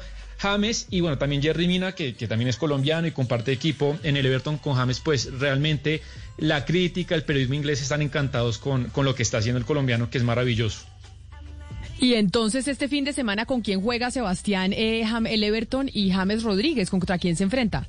Bueno, Camila, la Premier League, James jugó el miércoles contra el West Ham, pero esto es una copa local de menor importancia. Lo que es la Premier League, eh, ya han jugado tres partidos, han ganado los tres partidos y mañana es el cuarto contra el Brighton. Entonces, doctor Pombo, planíllese eh, para que usted esté un poco informado del tema cuando vayan a hablar de James mañana, 9 de la mañana, Brighton contra el Everton en Goodison Park a las 9 de la mañana. ¿Y a quién vamos a entrevistar, Sebastián, sobre el tema del Everton? Bueno, entonces tengo un gran invitado, pero antes quiero que Camilo usted oiga un poco de las cosas, de, los, de las narraciones que ha habido de James en estos días. Buscando Coleman, entregando para James, la tiene James Rodríguez. Se viene el colombiano tocando por el medio. Atención, James, James. Se viene el zurdo, atención, el cambio. ¿Qué? Now the shot comes in brilliantly. James Rodriguez. A new superstar at Goodison Park. James Rodriguez, výborná oddaná Šejmosa Kolmana, toto je gól v sezóne. Ešte raz Kolman, ktorý našiel Dukureho. A pozrite sa na tú veľkú parádu od Jamesa Rodrigueza. Bueno, Camila, y para hablar de, de todo esto, eh, traje, trajimos con Gonzalo un gran invitado a la leyenda histórica del Everton. Él es Graham Sharp, es un delantero o ex delantero escocés, metió más de 160 goles en Inglaterra, ganó dos títulos, fue cuatro veces el goleador histórico o el goleador eh, de la Premier League y lo tenemos en línea. Señor Sharp, muchas gracias por recibirnos para hablar de James Rodríguez. I'm fine, thank you very much. Lovely to talk to you. Eh, señor Sharp, bueno, pa- para los jóvenes sobre todo que no lo vieron jugar, cuéntenos quién fue Graham Sharp y, a- y quizá usted a quién se puede parecer hoy en día. Well, I was very fortunate to play for Everton Football Club for 11 years. In our day, you would probably call me a target man. So my job was to, to get a hold of the ball and bring other people into play, but also more importantly was to score goals. Uh, I managed in my career at Everton to score 160 goals, which is uh, the post-war record for an Everton player. So I could score goals, but I think I was more of a team player. Probably you look at uh, Everton at this moment in time, probably pretty similar to Calvert Lewin, but I have to admit Calvert Lewin was a little bit quicker than what I was. Ahora que nos, ahora nos ayuda con la traducción don Gonzalo Lázaro y que nos dijo nuestro invitado precisamente a la pregunta de Sebastián de qué tipo de jugador fue él y por qué es tan importante dentro del Everton. Pues Camila, Sebastián, lo que nos dice nuestro invitado es que él se considera alguien muy afortunado, eh, en este caso por haber jugado en el Everton por unos o- 11 años. Eh, para que lo tenga claro, Camila, Sebastián, él era un definidor, su trabajo era, era tener el balón, permitir que sus compañeros jugaran, pero lo más importante, según nos dice nuestro invitado, eh, su tarea era marcar goles. Eh, agrega además que pudo marcar en esa etapa en la que estuvo en el Everton más de 160 goles, lo cual fue un récord para cualquier jugador de ese equipo en la época de la posguerra mundial. Agrega que él era goleador, pero también sobre todo era un jugador de equipo. Y digamos, nos dice que si miramos al Everton de hoy en día, tal vez Camila, Sebastián, él se compara mucho con Calvert Ledwin, que es el delantero del equipo actual, aunque él lo dice eh, de manera, no sé si egocéntrica, es mucho más rápido. Señor Schaber, pero déjeme preguntarle sobre la actualidad. Y es, ¿usted qué opina del trabajo que está haciendo Carlos Ancelotti? ¿Están los fans entusiasmados con él? ¿Les gusta? ¿Les sorprendió cuando el club anunció que lo iban a contratar? Yeah, I am. I think, you know, when Carlo Ancelotti was appointed, I think a lot of people were surprised. You know, they're wondering why is Carlo Ancelotti going to, to Everton? You know, with the with the CV he had with Bayern Munich and, and obviously Napoli and Real Madrid, you know, where people were saying, why is he going to Everton? But I think he's chosen Everton because there's a project there. Uh, we're in the process of moving to a new stadium, hopefully in the next couple of years. Uh, there's the ambition of the, of the new owner, Fahad Mashiri. So all the all the uh, boxes were ticked. So I think Carlos looked at the project and thought, yeah, you know, I, I, I fancy this. And I think when you look at it, uh, Everton have been underachieving for so long, and he might be just the manager who who will be able to turn things around. But it's not going to be easy. But I think the majority of, I all the fans, were absolutely delighted when he joined the football club.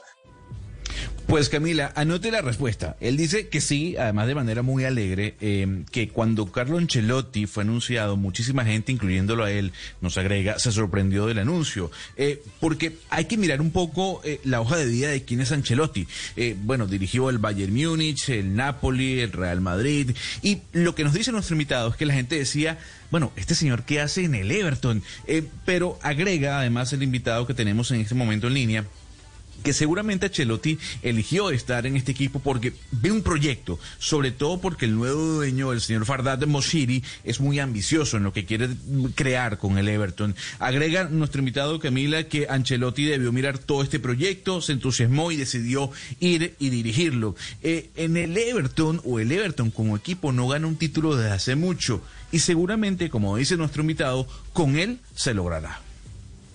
Bueno, pero ustedes cómo le dicen a nuestro James? ¿Le dicen James o le dicen James? I call him James because I believe that is the right way to do. But being in Liverpool, listen, don't be surprised if he's called Jimmy Lad or he's called this and all the English names for him, kind of thing. But for me personally, when I see him play, when I've watched him play in the past, it's always been James Rodriguez for me. Bueno, a ver, Jaime, eh, nuestro invitado dice que él lo llama James, eh, porque cree que es la manera correcta de llamarlo, como su, como su nombre, como nosotros lo llamamos aquí en Colombia, eh, pero seguramente estando en el Liverpool no va a ser sorpresivo que le digan Jimmy o cualquier otro nombre, o que le busquen algún tipo de apodos como lo suelen utilizar con jugadores que no son de Inglaterra, pero para él desde siempre ha sido James Rodríguez y así hay que llamarlo. Gonzalo, es que a mí sí me parece muy curioso que en Inglaterra le digan James y no James, porque es James, pero, pero bueno, le dicen James. Eh, señor Sharp, ¿y usted qué opina del rendimiento de James Rodríguez? Sabemos y lo hemos comentado que él viene de muchos años difíciles, eh, lesiones, una relación muy mala con Zidane. ¿Y cómo han sido estos primeros partidos para usted?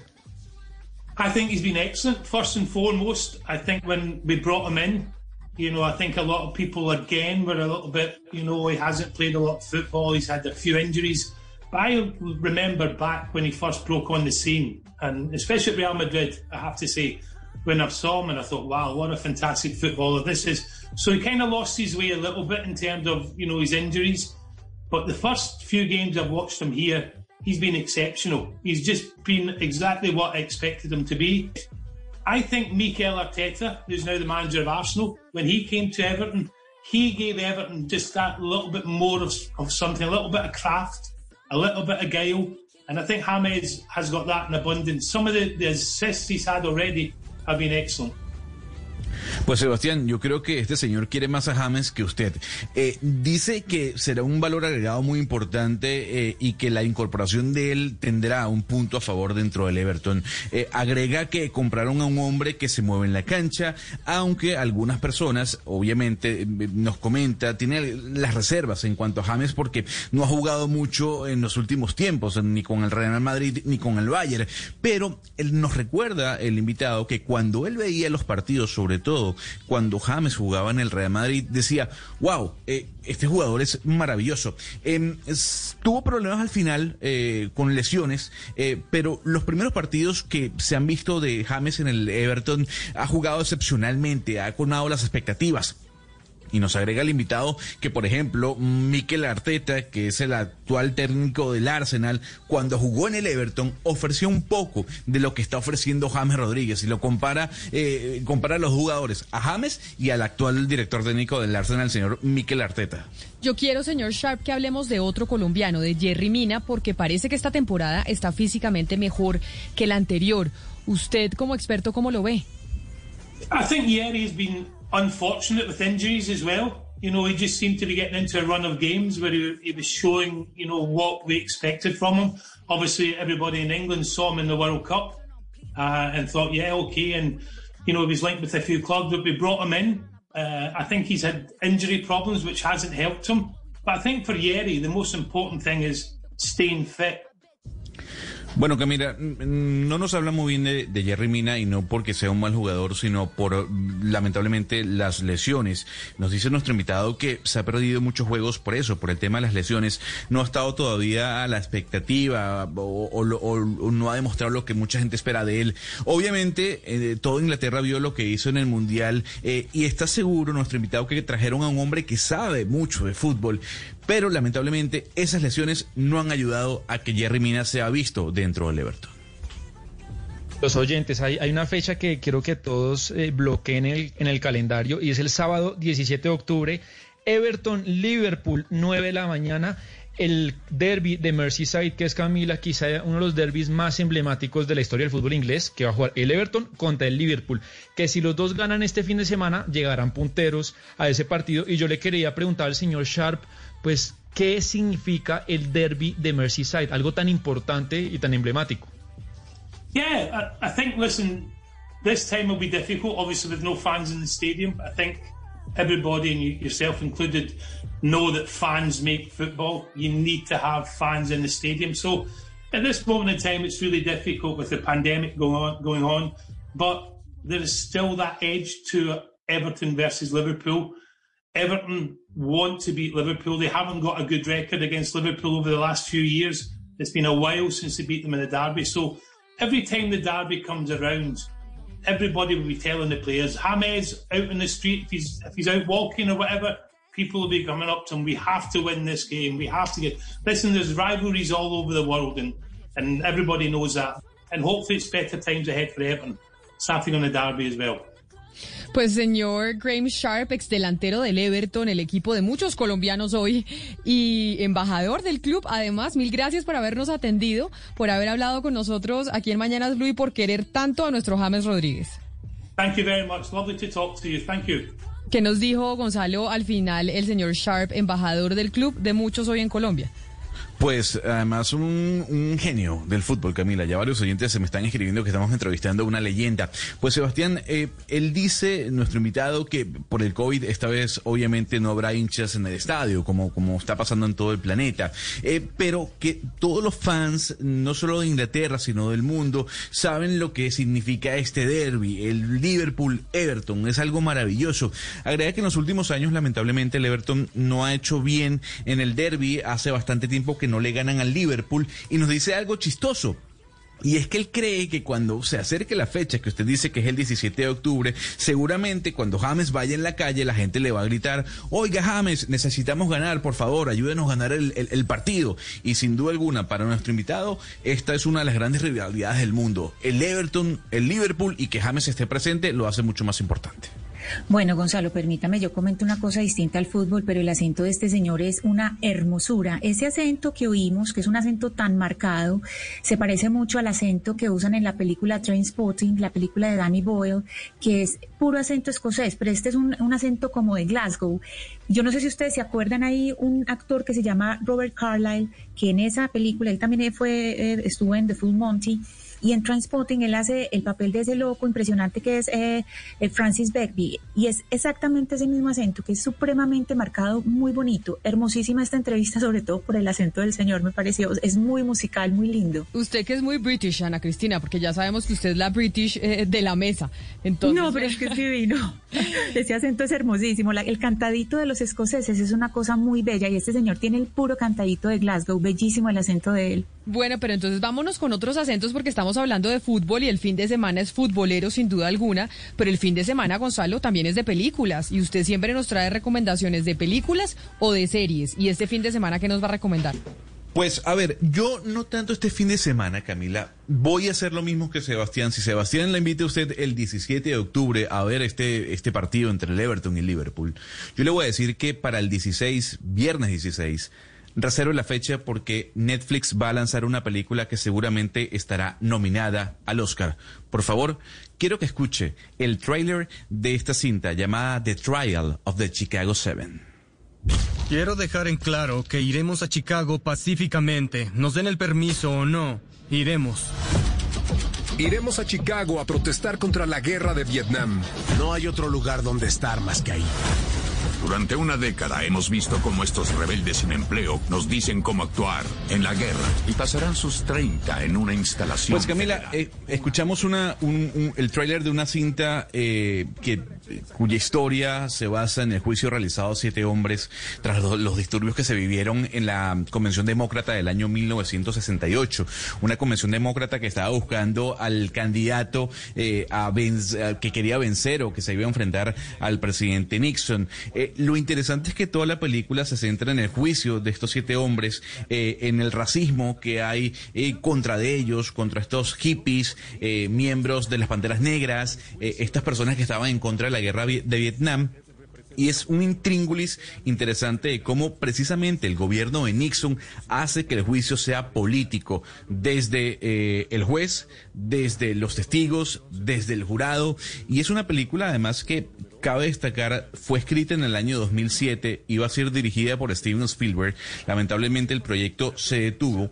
Y Aaron Sorkin, que es el, el, el escritor de la película originalmente, tomó el rol de director, la produjo y el próximo 16 de, de octubre usted la podrá ver en Netflix. Es maravillosa.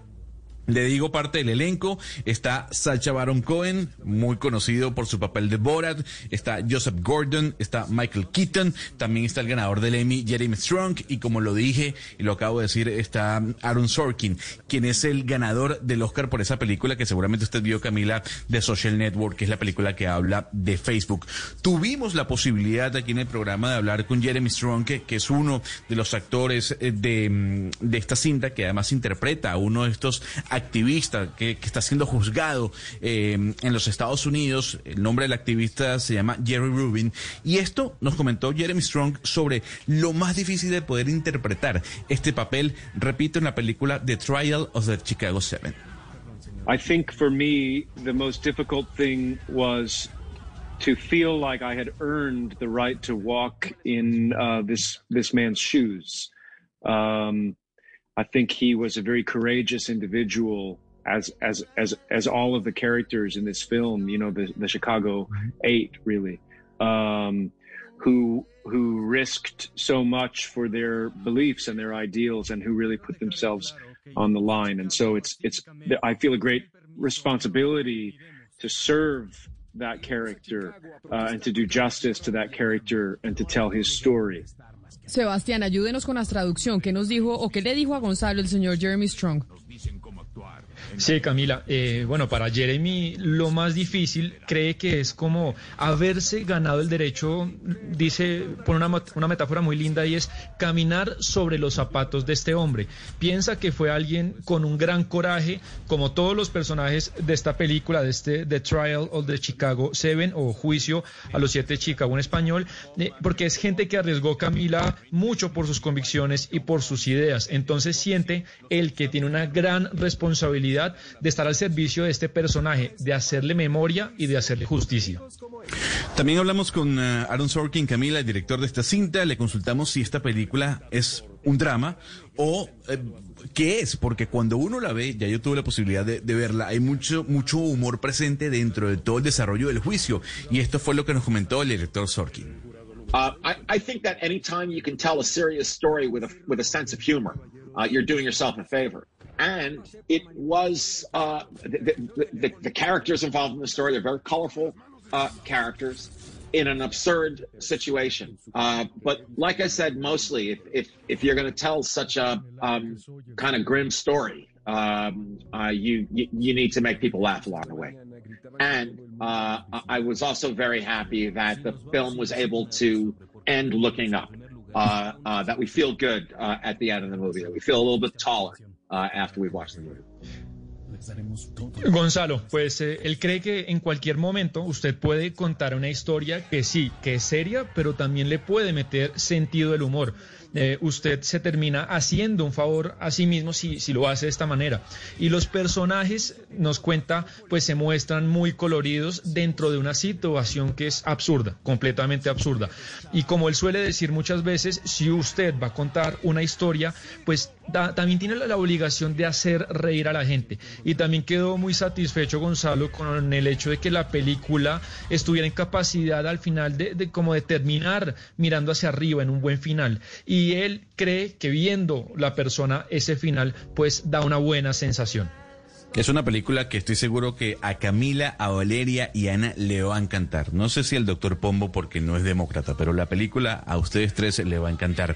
Eh, Camila, también ah, le preguntamos al ganador del Oscar, el señor Aaron Sorkin, eh, si esta película eh, cae en el momento preciso. ¿Y por qué cae en el momento preciso? Viendo todo lo que está pasando no solo en los Estados Unidos, sino en el planeta. ¿Es el mejor momento mm, de lanzamiento de la cinta? Y a, esa pregunta así nos respondió el director del film.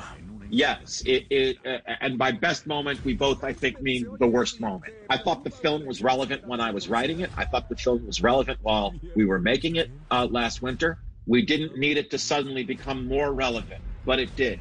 I've been asked if I change the script to mirror events around the world. And so, as you do in Colombia, protesters on the streets are being met with law enforcement and there's tear gas again and clubs again. The country is divided uh, again. And uh, so I suppose, I don't suppose, I know for sure the 14 year wait was worth it. Sí, Gonzalo, cuando en un primer momento él y, y Spielberg, pues que iba a ser el director, pensaron o tenían la intuición de que era el mejor momento eh, para hacerlo, la realidad es que era el peor momento para hacer la película. Y cuando él estaba escribiendo el guion, esto ya hace 14 años, pues sintió que estaba haciendo algo relevante pero cuando ya retomó el proyecto y se produjo eh, eh, en el pasado invierno, pues terminó pensando lo mismo. Dice que no necesitaron que de repente eh, todo la película se volviera más relevante, no era la intención, pero así lo consiguieron. Y tuvieron que cambiar, Gonzalo, cosas en el guion porque tuvieron como espejo eventos que pasaron alrededor del mundo. Y nos pone Gonzalo y Camila el caso colombiano, que miremos el caso colombiano, que hemos tenido protestas, policías en la calle, que se la lanzan gases lacrimógenos, que el país está muy dividido y está seguro Gonzalo que la espera larga de 14 años ha valido totalmente la pena. Tienen que verla, Camila. Tienen que verla. Pero entonces, ¿cuándo la, la, vemos? ¿El otro viernes? 16 de octubre. Anote la fecha porque además va a ser una película y se lo digo por todos los comentarios que estoy viendo en Rotten Tomatoes y comentarios ya de, de, de, de conocedores y críticos de cine. Es una película que seguramente va a estar nominada al Oscar. Eh, en Rotten Tomatoes le dan ya un 78% y en IMDB le dan un 8, eh, le dan 8 puntos de 10. Es una película fantástica porque habla de eso que está ocurriendo sobre todo en Colombia, Camila. El abuso de la policía violencia frente a las manifestaciones, los juicios políticos contra manifestantes. Es maravillosa y además es una historia basada en la vida real. ¿Usted le cree más a IMDB o a Rotten Tomatoes? Yo siempre me he hecho la, es una pregunta cuando, uy, uy, no, cuando voy a buscar en Google para ver si me veo la serie o me veo la película o no. Siempre me, siempre digo, bueno, ¿le creo a IMDB o a Rotten Tomatoes? Eh, en película, Rotten Tomatoes. En serie me voy más con IMDB.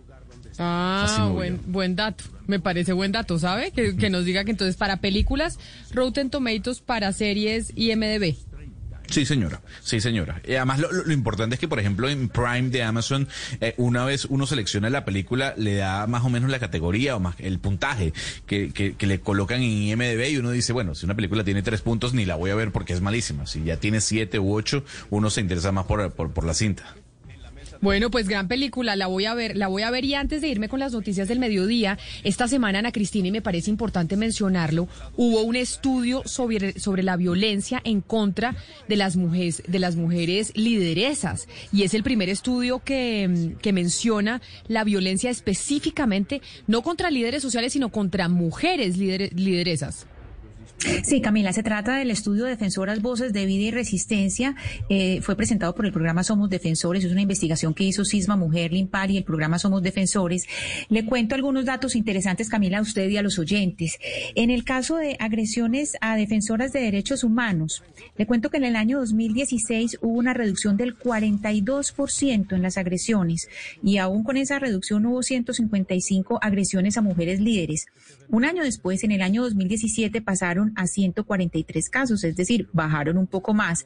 Ya en el año 2018 se volvió a disparar en un 64%, pues hubo 235 casos y, y ya pues 2019 eh, dos- 225. Entonces eh, sigue pues eh, eh, subiendo o fluctuando más o menos, pues, pero siempre por encima de los 200 casos. Es importante un dato, Camila. Entre los años 2003, eh, 2013 y 2019 fueron asesinadas 84 defensoras de derechos humanos eh, y hubo 57 atentados a mujeres y 28 detenciones arbitrarias, además de 1.132 amenazas. Y un dato final, Camila.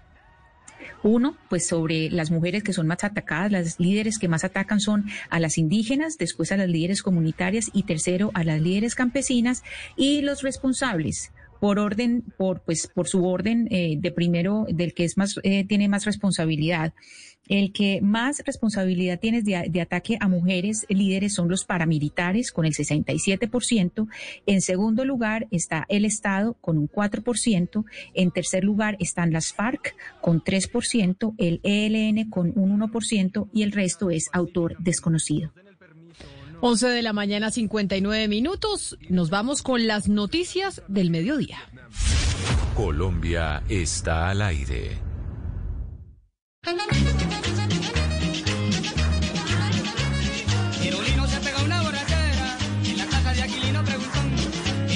Seguirle el paso al escamoso, Pedro el Escamoso. Este miércoles después de Pasión de Gavilanes, un lanzamiento máximo. Tú nos ves, Caracol TV. La Superintendencia de Industria y Comercio emitió una guía de buenas prácticas que incluye multas a los influenciadores que no aclaren si les están pagando por sus comentarios o recomendaciones en redes. ¿Estarán dispuestos a cumplir? Después de las noticias del mediodía a las dos y cuarto, debatiremos sobre este tema. No se lo pierda.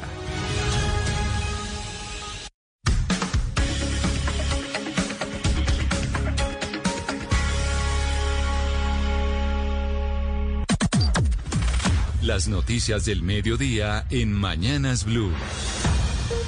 Son las 12 del día en punto y es momento de que usted se actualice con las noticias del mediodía en Blue Radio. Y siempre nos acompaña Eduardo Hernández con toda la información de Colombia y el mundo. Eduardo, buenas tardes. Hola, buenas tardes Camila. Bueno, estamos comenzando semana de receso. Hoy es viernes, muchas noticias relacionadas con los viajeros y le tengo esta.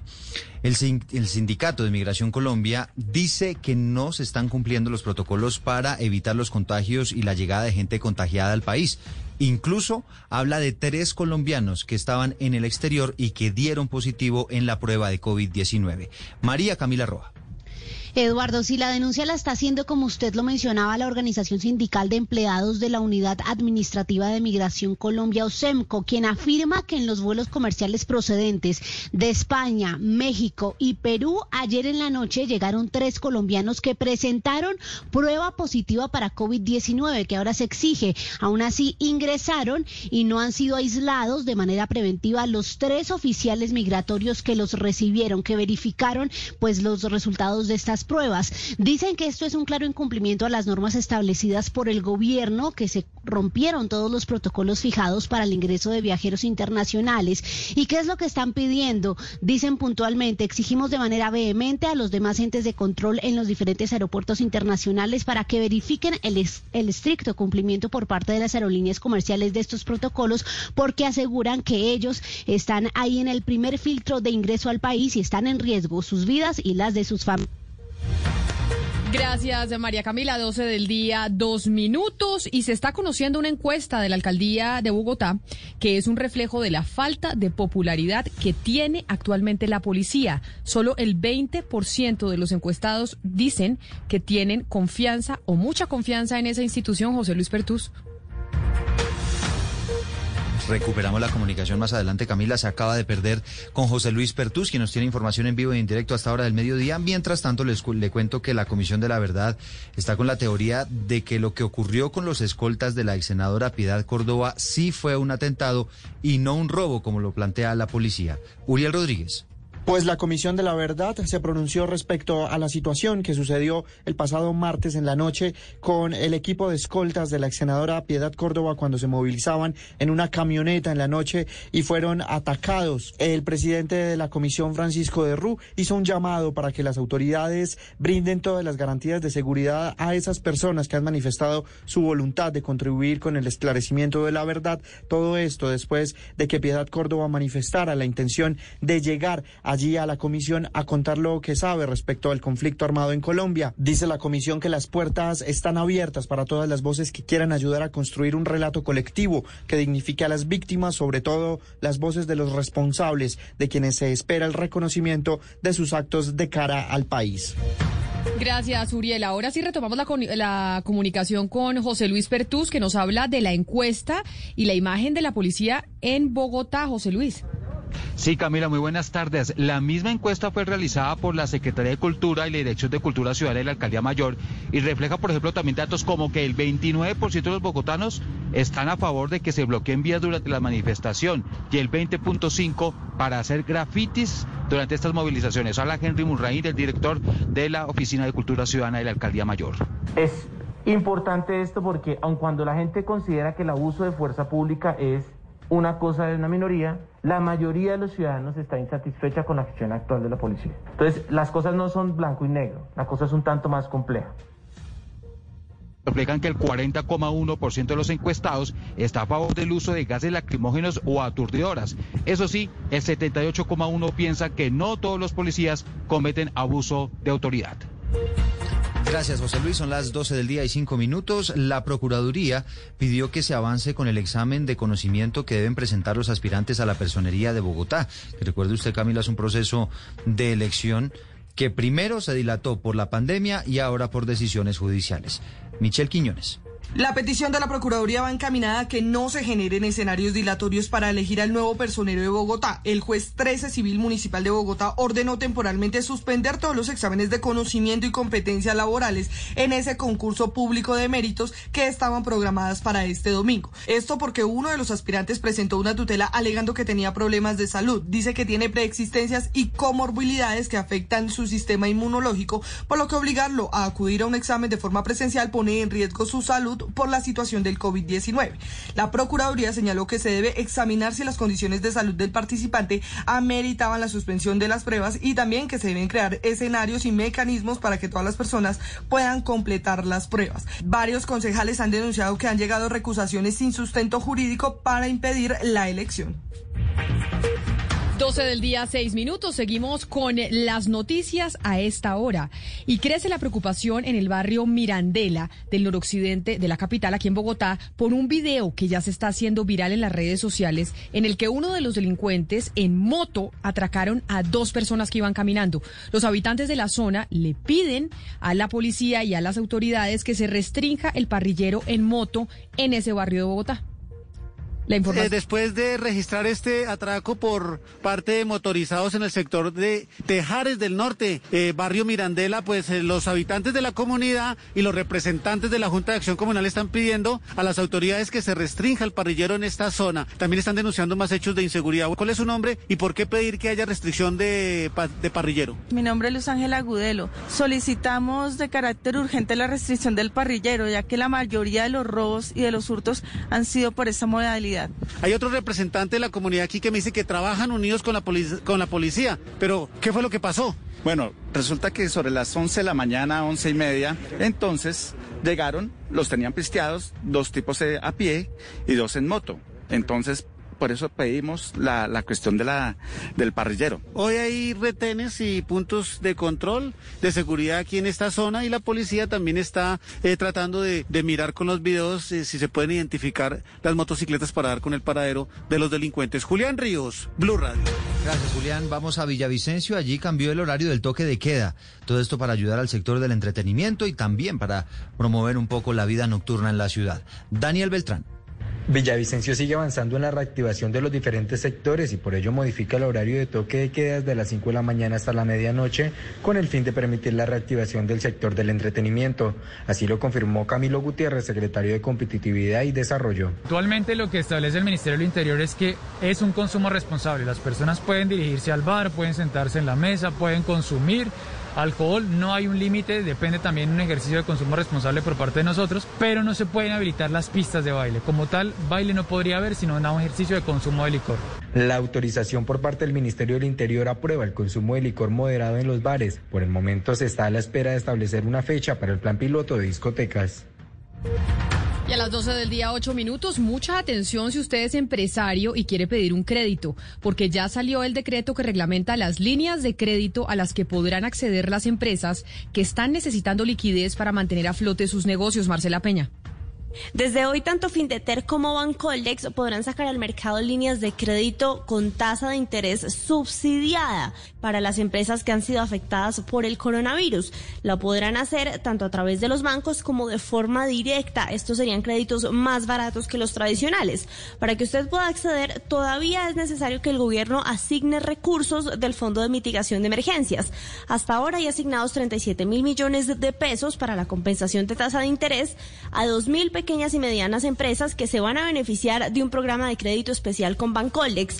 Sin embargo, esta entidad ofrecería en total 400 mil millones de crédito directo.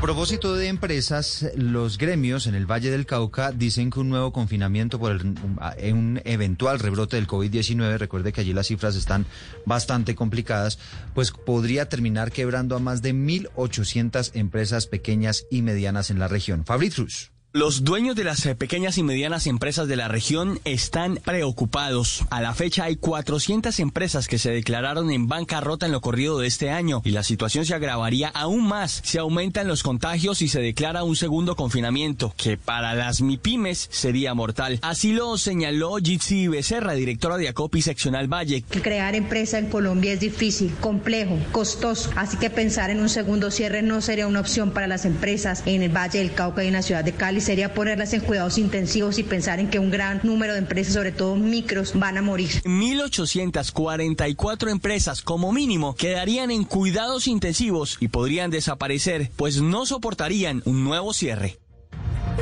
12 del día, 10 minutos. Eso es lo que dicen los empresarios a nivel nacional, que nuevos confinamientos no aguanta ninguna industria, pero por eso hay que ser muy cuidadosos, Eduardo, con el tapabocas, el distanciamiento social y la lavada de manos.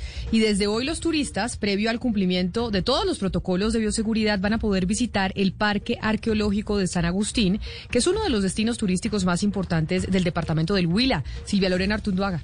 Después de casi siete meses de cierre, el Instituto Colombiano de Antropología e Historia autorizó desde hoy viernes la reapertura del Parque Arqueológico de San Agustín de manera gradual e implementando todos los protocolos de bioseguridad dentro del parque para garantizar el bienestar de trabajadores y visitantes. Así lo indicó el director del ICANN, Nicolás Loaiza. El acceso al parque arqueológico está condicionado al cumplimiento del aforo establecido para garantizar los protocolos de bioseguridad y conservación del parque. En esta fase de reapertura no están abiertos al público público el museo y el bosque de las estatuas. Es importante tener en cuenta que las personas que deseen visitar el parque deberán diligenciar un formulario de inscripción 24 horas antes de la fecha de la visita.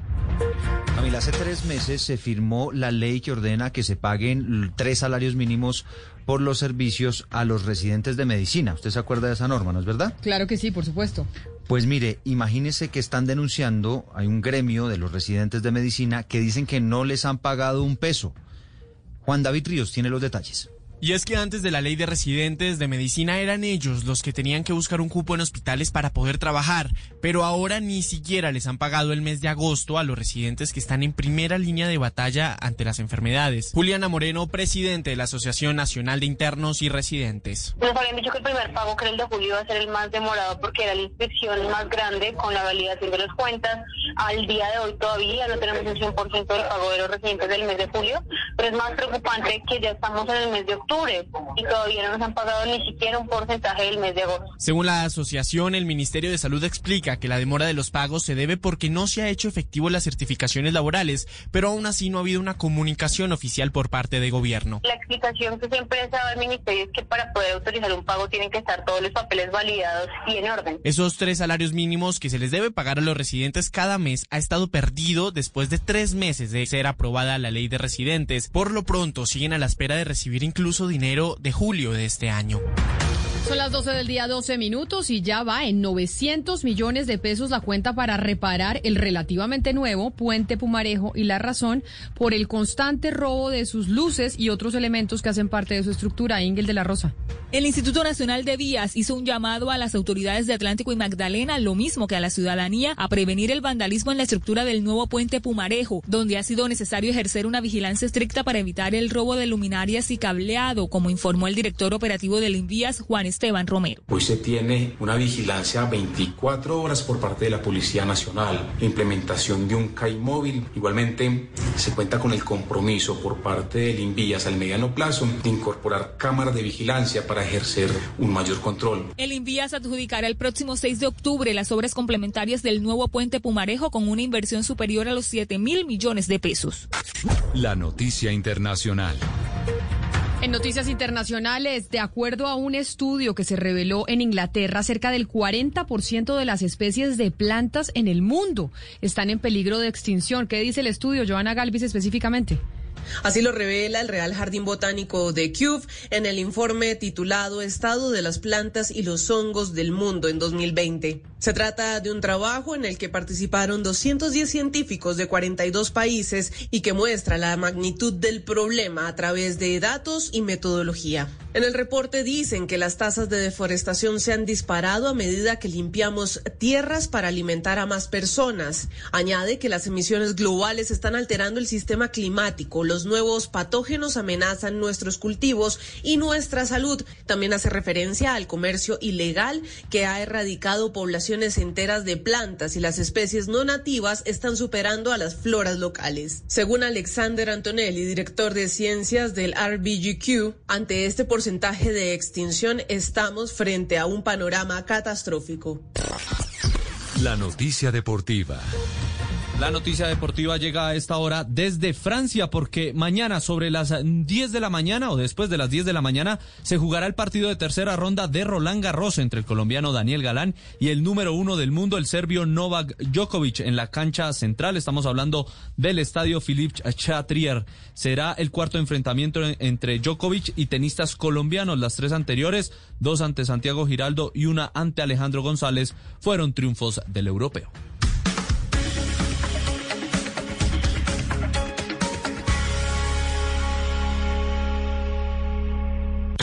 Una señal que se enlaza. Regiones conectadas a través de un dial. partir de este momento, Oscar Montes, Ana Cristina Restrepo, Hugo Mario Palomar, Valeria Santos, Gonzalo Lázari, Rodrigo Pombo y Camila Zuluaga analizan y debaten el tema del día. El tema del día. Colombia está al aire. Aquí, aquí, yeah. Sabe que no soy feliz, mami, mami, yeah. Porque tú no estás aquí. ¿Será que si te das te volvería a encontrar? ¿Será que lo que siento nunca fue real? 12 del día, 16 minutos. Los saludamos a ustedes que se conectan con nosotros hasta ahora, después de las noticias del mediodía. Y hoy es viernes, tenemos estrenos musicales, pero además vamos a hablar de los influenciadores, de aquellos que seguimos en redes sociales, en Instagram, en Facebook, en eh, Twitter. Gonzalo, ¿aquí a quién estamos escuchando? Camila, le presento lo nuevo de Manuel Turizo junto con Yane. Esto se llama Será, es una de las canciones más importantes dentro de los eh, estrenos que se muestran hoy en las plataformas digitales. Y usted, don Gonzalo Lázari, le pregunto, ¿usted sigue algún influenciador que para comprar algunos productos, para que le digan de películas, para que le hablen de restaurantes, ¿usted sigue algún influencer en redes sociales? Fíjese que no, no sigo ningún influencer en redes sociales, no. Fíjese que no, yo soy más de ver videos en YouTube. Ah, y ¿cómo yo no sé si hay influencers, bueno, pero a ver, yo no sé si hay influencers en YouTube o youtubers como tal, pero de seguir en redes sociales, eh, sobre todo en Instagram, no. Valeria, ¿usted sigue alguna influencer para que le recomiende dietas y recetas y cosas así o no? Pues es que todo el que tenga creo que más de 5 mil seguidores es un influencer y los que está viendo Gonzalo en YouTube también son influencers porque no son solamente influenciadores comerciales de productos comerciales, sino influenciadores políticos, influenciadores estéticos, influencia, o sea, es decir, todo el que pueda influenciar a alguien es un influenciador. Entonces, Claro. pues todos los que sigo creo que son influenciadores. Pero yo sí, sí, no, pero yo hablo de, yo sí sigo influenciadoras que me dicen, haga este batido, cómase esto, haga este ejercicio, de pronto si se hace esto en la cara se ve más bonita y yo hago todo lo que... Hey guys, it is Ryan. I'm not sure if you know this about me, but I'm a bit of a fun fanatic when I can. I like to work, but I like fun too. It's a thing. And now the truth is out there. I can tell you about my favorite place to have fun. Chumba Casino. They have hundreds of social casino style games to choose from with new games released each week. You can play for free anytime, anywhere. And each day brings a new chance to collect daily bonuses. So join me in the fun. Sign up now at chumbacasino.com. No purchase necessary. VGW Group. Void were prohibited by law. See terms and conditions. 18 plus. Ellas me dicen y no siempre, pues, eh, me veo igual. No siempre Que- resulta. no siempre resulta. Pero la noticia... Ahora, si- pero sí, pero ejercicio y de todo, sí, sí, sí. Yo sí, sigo un montón. Y dieta y y ejercicio. hago recetas y todo de las influenciadoras. Pero, ¿por qué estamos hablando de los influenciadores? Porque la Superintendencia de Industria y Comercio ayer sacó nuevas reglas de publicidad para los influencers. ¿Por qué? Porque los influencers pues se ganan un dinero por pauta publicitaria. Pauta que muchas veces no le informan a sus seguidores que están recibiendo. Entonces, a usted le dicen, Valeria, eh, sale una influencer y, y pone una foto y dice, me acabo de levantar y resulta que me eché esta crema que es maravillosa, la descubrí en el mercado y es lo máximo. Y, eso no es un mensaje natural, sino que le están pagando por venderle o mostrarle a usted esa crema. Y usted cree, porque como sigue a su influencer, pues cree que es un mensaje genuino y realmente lo que pasa es que hay publicidad detrás. Claro, y uno va y se compra la crema y se la pone y resulta que la piel no amanece igual que la de la influencer. Entonces es como, ¿qué pasó ahí? Pues- ¿En qué me equivoqué yo? Por eso está Lala Prada, que es gerente de estrategia para América Latina de Goldfish, una agencia de influencer eh, y marketing. Precisamente Lala Prada pues conoce este mundo de los influencers y cómo funciona el marketing y cómo se les paga a ellos precisamente esta publicidad. Señora Prada, bienvenida a Mañanas Blue. Gracias por conectarse con nosotros hasta ahora. Muchas gracias a ustedes por invitarnos. Bueno, verdad que es un tema interesante. Primero cuéntenos cómo funciona el negocio. Ya hemos hablado varias veces, pero cómo funciona y cómo deciden las marcas, los shampoos, las cremas, las galletas. Decir, oiga, voy a pautar o voy a pagarle a un influencer para que mueva el producto. Bueno, pues sin duda tendríamos que empezar porque el influencer marketing es un tema que es una tendencia dentro del marketing que lleva tiempo ya, un par de años, y está probado que funciona. Y funciona, conecta en un mensaje tal cual como usted lo dijo, Camila, en un mensaje más emocional, un tema más de credibilidad. Eh, y normalmente lo que hacemos desde las agencias es identificar los influenciadores que hacen match perfecto por el- con el producto. Uno, porque necesariamente lo usan o porque son afines o porque lo prueban y les gusta. Y dos, porque además de esta primera variable que es más de afinidad, pues tienen una afinidad importante con la audiencia a la que ese producto quiere llegar. Entonces, utilizamos un canal de carne y hueso para conectarnos con las audiencias. Pero ahí en ese canal de carne y hueso que se estaba eh, eh, utilizando desde hace mucho tiempo, como usted lo dice, no hay un poquito de engaño y le digo por qué, porque muchas veces no le informan al seguidor que eso es eh, publicidad y por esa razón la noticia que tenemos hoy es que la superintendencia le dice a los influenciadores que deben identificar la relación comercial con el anunciante, que no deben mostrar mensajes publicitarios como uno como si fueran naturales o espontáneos, que deben exigirle a los anunciantes indicar los lineamientos para identificar el mensaje como publicidad y no hacer publicidad si el anunciante sugiere ocultar la naturaleza del mensaje. Esto básicamente es porque ha habido muchas quejas de decir, oiga, ¿por qué no son sinceros y dicen que esto es publicidad? Mire, yo creo que ese es un tema interesante de tratar. Yo creo que sin duda hay un hay influenciadores que tienen un approach no responsable hacia los productos que comunican, pero también creo que las audiencias son críticas. Y yo creo que para las audiencias es claro, y las quejas lo dicen, y los comentarios que vemos en redes sociales lo dicen positivos y negativos, la audiencia es crítica y la audiencia sabe que esta relación comercial existe. Yo creo que por eso... No, pero muchas veces no, porque muchas veces son niños de 12 años o niñas de 12 años que no tienen ni idea y, y, entonces acá hay un engaño de parte del influencer y la marca que buscan obviamente esta estrategia para tener una, una, una cercanía mucho mayor y entonces el niño de 12 años o la niña de 12 años muchas veces no sabe que ahí hay una relación comercial. ¿Por qué no decirla? ¿Será que es que si la dicen no les funciona entonces eh, esta estrategia de publicidad? No tanto como si es natural. Pues mire que yo no lo tildaría de engaño, pero en lo que sí estamos de acuerdo es que en esta autorregulación y en esta guía eh, era algo que tenía que pasar por el bien de nuestras audiencias de cualquier edad y esto es algo que propendemos nosotros desde las agencias, pero que todos deberíamos simplemente porque la transparencia no pelea con nada, no debería pelear con ninguna estrategia de mercadeo. Y en eso yo creo que estamos de acuerdo y, creo que es un buen debate conversar sobre cómo esa autorregulación llega a Colombia después de que en otros países ya se está ya se está empezando a ejecutar. Entonces en eso sí estamos de acuerdo. Yo creo que hace mucho sentido visibilizar esta relación comercial que en muchos casos anteriores ya era tangible y digamos que las audiencias ya, ya la sabían. Y exactamente, Lala, y o señora Lala, discúlpeme porque ni siquiera nos conocemos, me perdona la confianza. No, dígame, Lala. Pero le quería decir, le quería, le quería decir que usted tiene toda la razón porque lo que yo entendí de las 34 páginas que componen esta guía es que, pues, eh, de lo que se trata es de defender al consumidor y a su vez el Estado entiende a través de la ley que el consumidor es un consumidor razonable, pensante, no obstante lo cual advierte que cualquier consumidor razonable pensante necesita suficiente información, información clara, precisa y directa y que ciertamente sea fidedigna y no engañosa. ¿Usted cree que eh, los influenciadores eh, y por supuesto los que eh, contratan sus servicios van a poder cumplir con esos requisitos que se le exige a todo esquema de publicidad en el país? Pues mire que ahí tenemos una conversación muy interesante. Vamos a hablar de cuántos, cuál es la proyección de influenciadores que hay en Colombia. Estamos hablando de, según la guía, cualquier persona que pueda emitir algún tipo de juicio sobre un producto en redes sociales ya está influenciando a su Pero si hablamos que en últimos estudios hay alrededor de más de 20 mil influenciadores en Colombia con más de 10 mil seguidores. Entonces pensemos en cómo va a ser la aplicabilidad de la norma. De estos 20 mil, estamos hablando que alrededor del 90%, o sea, 18 mil, tienen entre 10 mil y 100 mil seguidores.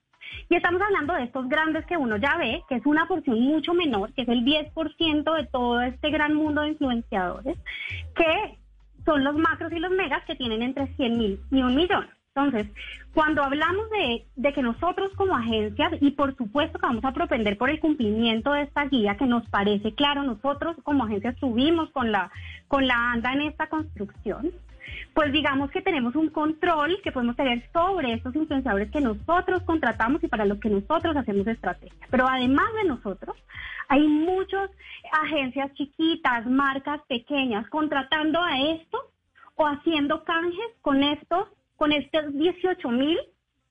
Y entonces ahí es donde empieza a tener una tinta gris en la aplicabilidad y donde vemos que puede ser difícil, porque le pongo este caso.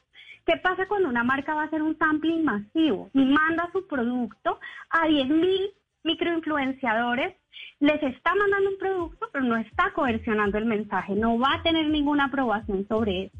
Y si uno de esos 10 mil no pone hashtag publicidad, yo como lo obligo, si no le estoy pagando económicamente. No, pero eso es, pero, pero eso es, pero eso es distinto. Es que muchas veces si hay un pago directo en donde uno ve que les pagan por un shampoo, porque le, que les pagan por unas pastillas, por una malteada, por alguna cantidad de cosas que le recomiendan a una. Pero permítame, eh, señora Prada, saludar a, a Daniela Moscarela, que es influenciadora, que además es empresaria y que en sus redes sociales comparte tips de emprendimiento para las personas que quieren incursionar en el mundo de los empresarios y tiene 396 mil eh, seguidores. Daniela, bienvenida a Mañanas Blue. Hola Camila, ¿cómo estás? Hola a todos.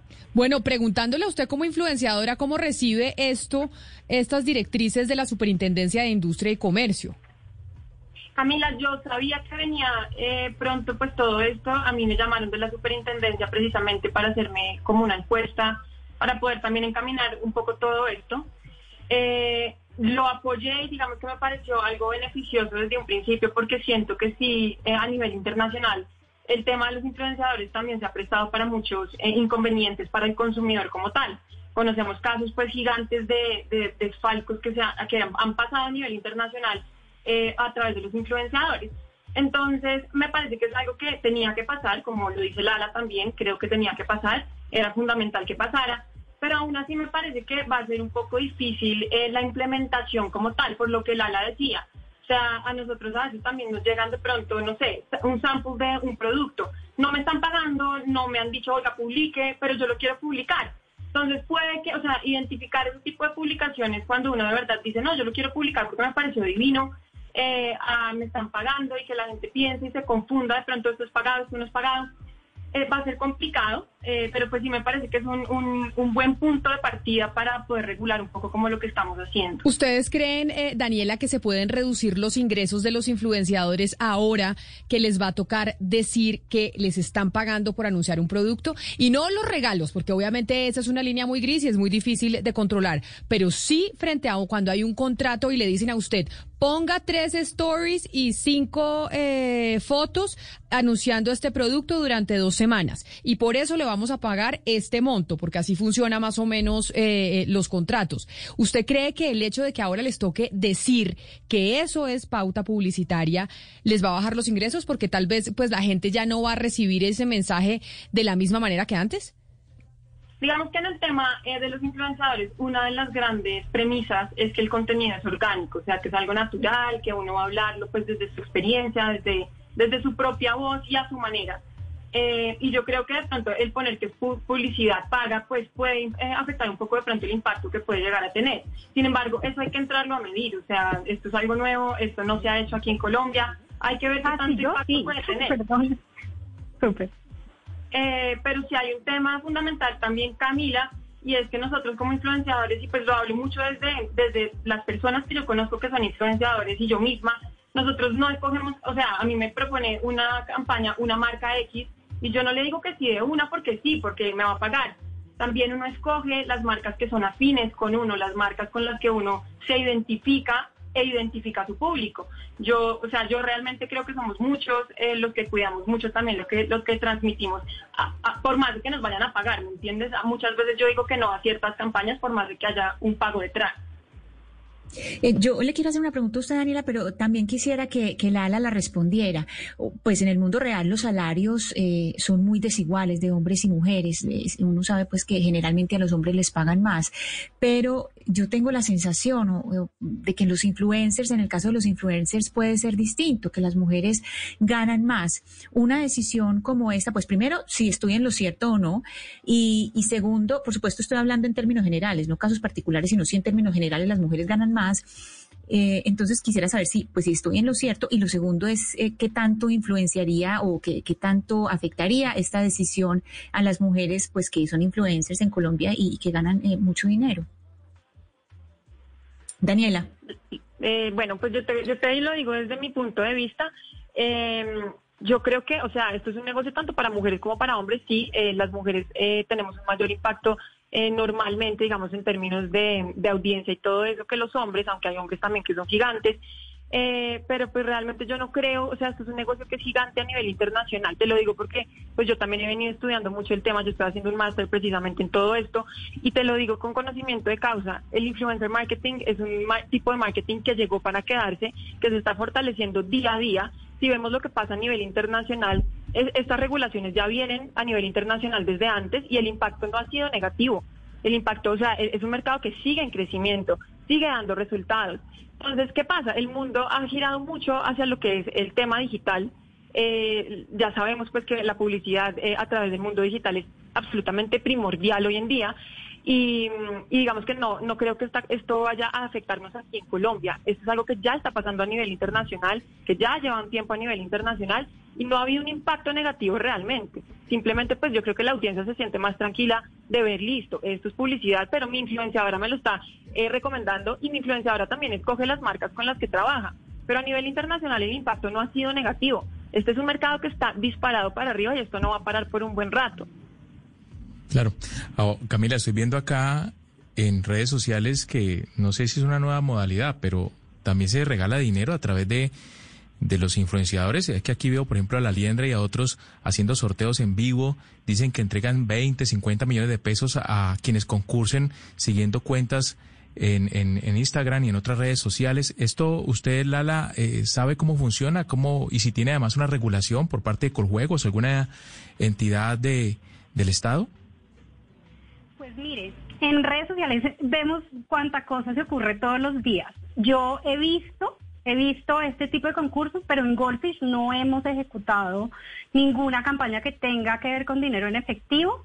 Eh, cuando hemos hecho involucrado a los influenciadores en estrategias un poco más 360, en donde hay premios de alguna especie, siempre deben estar reguladas por las entidades, por las entidades competentes a nivel gubernamental, digamos pero sí lo hemos visto. Y la verdad, yo le voy a decir y es, me, no estoy segura y no me atrevería a decir hasta qué punto está regulado o no, pero, pero se va, o sea, así como esto, seguramente se van a seguir inventando muchas actividades alrededor. Pero en Goldfish específicamente no hemos ejecutado ninguna y creo que disparíamos, mejor dicho, no lo haríamos si no estuviera avalada por las entidades competentes. Como lo decía Valeria, en eh, redes sociales pues hay influenciadores de todo tipo, de los de salud, de emprendimiento, comida, etcétera, etcétera, pero también hay influenciadores ante la opinión pública políticos y que no necesariamente hacen parte de ningún partido, sino que han influenciado como activistas eh, y defensores de derechos humanos, por ejemplo. Y una de ellas es Mafe Carrascal, que tiene en Twitter 250 mil seguidores y es lo que uno consideraría también una influenciadora. Mafe, bienvenida Mañana Blue, gracias por acompañarnos. Gracias Camila, todo tu equipo de trabajo, gracias por la invitación. Bueno, y en el tema a ustedes, aquellos que están en, en, eh, en, no digamos promocionando productos como tal, de shampoos, cremas, etcétera, sino ya de pensamiento político, porque también se conoce que hay partidos políticos, que hay eh, alcaldías, eh, ministerios que contratan influenciadores para, mm, para decir ciertos, ciertos mensajes, ¿esto cómo los va a afectar directamente a ustedes que tienen esta actividad? Pues Camila, yo yo leí el manual, leí lo que lo que emitió la superintendencia y realmente no encuentro como una claridad frente a estos temas. Lo que yo veo es, es son como unos parámetros muy comerciales muy sobre venta eh, y publicidad de productos específicamente. Ahora bien, si tú, si tú me preguntas qué, qué creo yo al respecto, yo creo que esto es un abrebocas a lo que viene sobre regulación en redes sociales que lo ha querido hacer este gobierno y lo han querido hacer incluso desde el gobierno pasado. Eh, desde hace, desde hace un buen rato. Entonces yo creo que, que, eso hay que cogerlo con pinzas por esa razón, porque puede haber una línea muy delgada entre lo que es eh, promover un producto, publicitar unas ideas y eh, la libertad de expresión. Ahora, yo, yo considero que este es un... ¿Perdón? No, adelante, adelante. considero también que, que que éticamente, digamos, yo, yo siempre he puesto como ese mensaje y ese debate sobre la mesa en mis redes sociales. Yo creo que éticamente a quienes les pagan por promover opiniones también deberían decir que tienen un, un espacio publicitario, que les están pagando por publicar, por hacer ciertas publicaciones. Creo que, que eso sería ya un tema más de transparencia con sus audiencias. Yo lo hago todo el tiempo, es decir, a mí nadie, absolutamente me- nadie me paga por una opinión, pero sí me llegan regalos. Y aquí oyendo a Lala y oyendo a Daniela, se me ocurren muchas cosas. Por ejemplo, yo, yo sinceramente no veo en qué puede ser difícil aplicar, decir que te llegó un regalo y que lo has probado Pero, y que Mafe, te gusta. Por ejemplo, Pe- Pero, Sí, por pues. ejemplo, ahí de lo que usted está diciendo, de si deben decir o no los influenciadores eh, en Twitter, por ejemplo, que promueven cierto pensamiento político o que apoyan a cierto político en particular. Acá me dice un oyente, Camila, me manda una nota de Noticias 1 del eh, 12 de febrero, en donde hay un contrato, por ejemplo, suyo con la alcaldía de Bogotá, en donde una de las cosas eh, dentro del contrato es eh, apoyar en redes digitales a la entidad. Eso, apoyar No. en redes sociales eh, a la entidad, significa em- poner mensajes como influenciador apoyando a la, a la alcaldía. No, lo primero es que ese es un contrato de hace muchos años, ¿no? Y quiero hacer claridad porque yo trabajo actualmente en el Congreso de la República y soy asesora política del representante Inti Asprilla. Eh, lo segundo es que, como decía, es un contrato creo que del 2013 y lo que yo hacía era eh, una gestión y una estrategia para los mensajes de la entidad. En ningún momento dentro de ese contrato decía que yo tenía que apoyar a la entidad. Nunca lo hice por ese motivo, sino porque cuando uno trabaja en una entidad, así como seguramente muchos de ustedes en esta mesa, seguramente han puesto mensajes felicitando el trabajo de su medio de comunicación, felicitando la entidad con la que trabajan o cualquier otra cosa, promoviendo incluso proyectos en los que ustedes mismos han trabajado. Eso es totalmente transparente. Ahora, siempre le he dicho a la ciudadanía cuáles son mis contratos, con quién trabajo, si me pagan o no me pagan por las publicaciones y no me pagan por las publicaciones. Digamos, es una, es una tarea libre que yo hago porque soy, primero, soy ciudadana que tengo libertad de opinión. Segundo, los funcionarios también tenemos libertad de opinión. Y tercero, pues soy una activista y, como ustedes lo dicen, pues tengo un- algún grado de influencia, yo tengo muchos problemas con esto de la influencia, con este concepto de la influencia, pero pues existe, hay gente que te sigue y que sigue las cosas que tú dices y eh, justamente pues yo soy una activista, yo lo que invito a la gente es a movilizarse frente a causas sociales y defensa de derechos humanos, anticorrupción y paz y en ese orden de ideas pues tengo una cre- credibilidad que cuidar y para mí la credibilidad en cualquier tema público se cuida siendo transparente con la gente. Yo creo que hay que enunciarse. Y esto va para periodistas, va para activistas, para políticos y para influenciadores de productos comerciales. Cuando tú te enuncias y eres transparente y dices, soy de izquierda, soy de derecha, apoyo esto, apoyo lo otro, me pagan por Pero, esto, Mafe. no me pagan por esto, yo creo que esa es la responsabilidad social que todos y todas tenemos. Es que yo sí creo que hay un tema delicado en- y, y digamos que esta guía pues de la superintendencia no lo toca y es lo que usted hablaba de eso, los, los influenciadores políticos. Y uno mira lo que está pasando en el gobierno nacional en este momento y hay una bodega pues uribista evidentemente que está digamos atacando permanentemente a toda la oposición y hay unos de la bodega que tienen contratos con el con el Estado y vemos y vimos también por ejemplo como una tuitera una señora que se llamaba que una señora que se llama Claudia Bustamante después de tuitear y tuitear en favor del Centro Democrático pues le dieron el consulado en Orlando. Entonces sí parece que estas personas están siendo influenciadores políticos y están siendo digamos pagados con cargos. ¿A usted no le parece que sí Claro, debería salir una guía y no sé si esto es el Consejo Nacional Electoral. No sé quién sea esto. Quién podría hacer esto para regular también el tema de la influencia política Valeria, yo creo que, que en eso tiene razón. De hecho, es que hay evidencias, ¿no? Nosotros eh, se han hecho investigaciones, hay evidencias de grupos, de chat, donde hay influenciadores políticos, donde se reúnen y digamos que de alguna manera lanzan eh, ataques contra la oposición y de y esas personas que están ahí tienen altos cargos, ¿no? Altos cargos en el gobierno, altos cargos en la diplomacia del país entre otros. Entonces, em, yo sí creo que debe haber una regulación. Me preocupa mucho rayar en lo que les decía hace un momento, como que se pase esa línea entre la libertad de expresión y, em, la regulación, y la regulación de la misma, ¿no? De los contenidos y demás. Pero sí creo que debe haber una regulación respecto a, a ese engaño, que es mostrar como opiniones em, publicidad pagada. Eso sí creo que debería ser. Yo diría que sí podría ser algo así como el Consejo Nacional Electoral. Eh, yo creo que deberían ser varias entidades, ¿no? Yo diría que el Ministerio del Interior podría ser MINTIC, y podría ser el Consejo Nacional Electoral, pero sí creo que debe haber una regulación al respecto porque se les está pagando y se les está pagando con recursos públicos para que organicen matoneos eh, frente a personas que se les oponen. Tengo una pregunta para Daniela. Cuando el producto que están promoviendo sale fraudulento o el servicio no sale como se esperaba, ¿ustedes cómo le responden a la gente, a sus seguidores? Y si esta nueva normatividad de alguna manera creen que los protege. Para mí, bueno, yo te, te digo la verdad, gracias a Dios, porque además yo trato de trabajar con marcas, lo que te digo, yo no escojo todas las campañas que me llegan, yo no las tomo. Eh, yo escojo las marcas muy bien, marcas que ya de verdad lleven un tiempo en el mercado, que lleven tradición, digamos. Eh, y yo evalúo muy bien el producto antes de, o sea, no es como que yo salga a publicar cualquier cosa porque me la mandaron y listo y porque me pagaron y listo. Eh, nunca me ha pasado una situación así, gracias a Dios. sin embargo, pues sé de influenciadores a los que sí les ha pasado. Y la verdad, o sea, yo, yo no quisiera estar en sus pies, o sea, me parece que, que pues que, o sea, es que esta regulación no solo le ayuda al consumidor, sino también al influenciador. O sea, los influenciadores pueden decir como que pereza lo que están haciendo, pues obviamente no estábamos acostumbrados a esto, pero esto también nos va a cubrir a nosotros es eh, detrás de todo. ¿Qué pasa? Al haber regulaciones, al haber, digamos que, ciertas normas que seguir, las marcas mismas se van a exigir muchísimo más a la hora de salir a hacer publicidad con nosotros. Eh, no me gustaría estar en una situación de esas, trato de cuidarme muchísimo en eso y conozco varios influenciadores que también son muy cuidadosos, pero como ustedes lo han dicho varios, eh, en el mundo de los influenciadores hay de todo. Eh, y pues hay influenciadores que si de pronto no hacen como ese debido proceso antes de aceptar una campaña.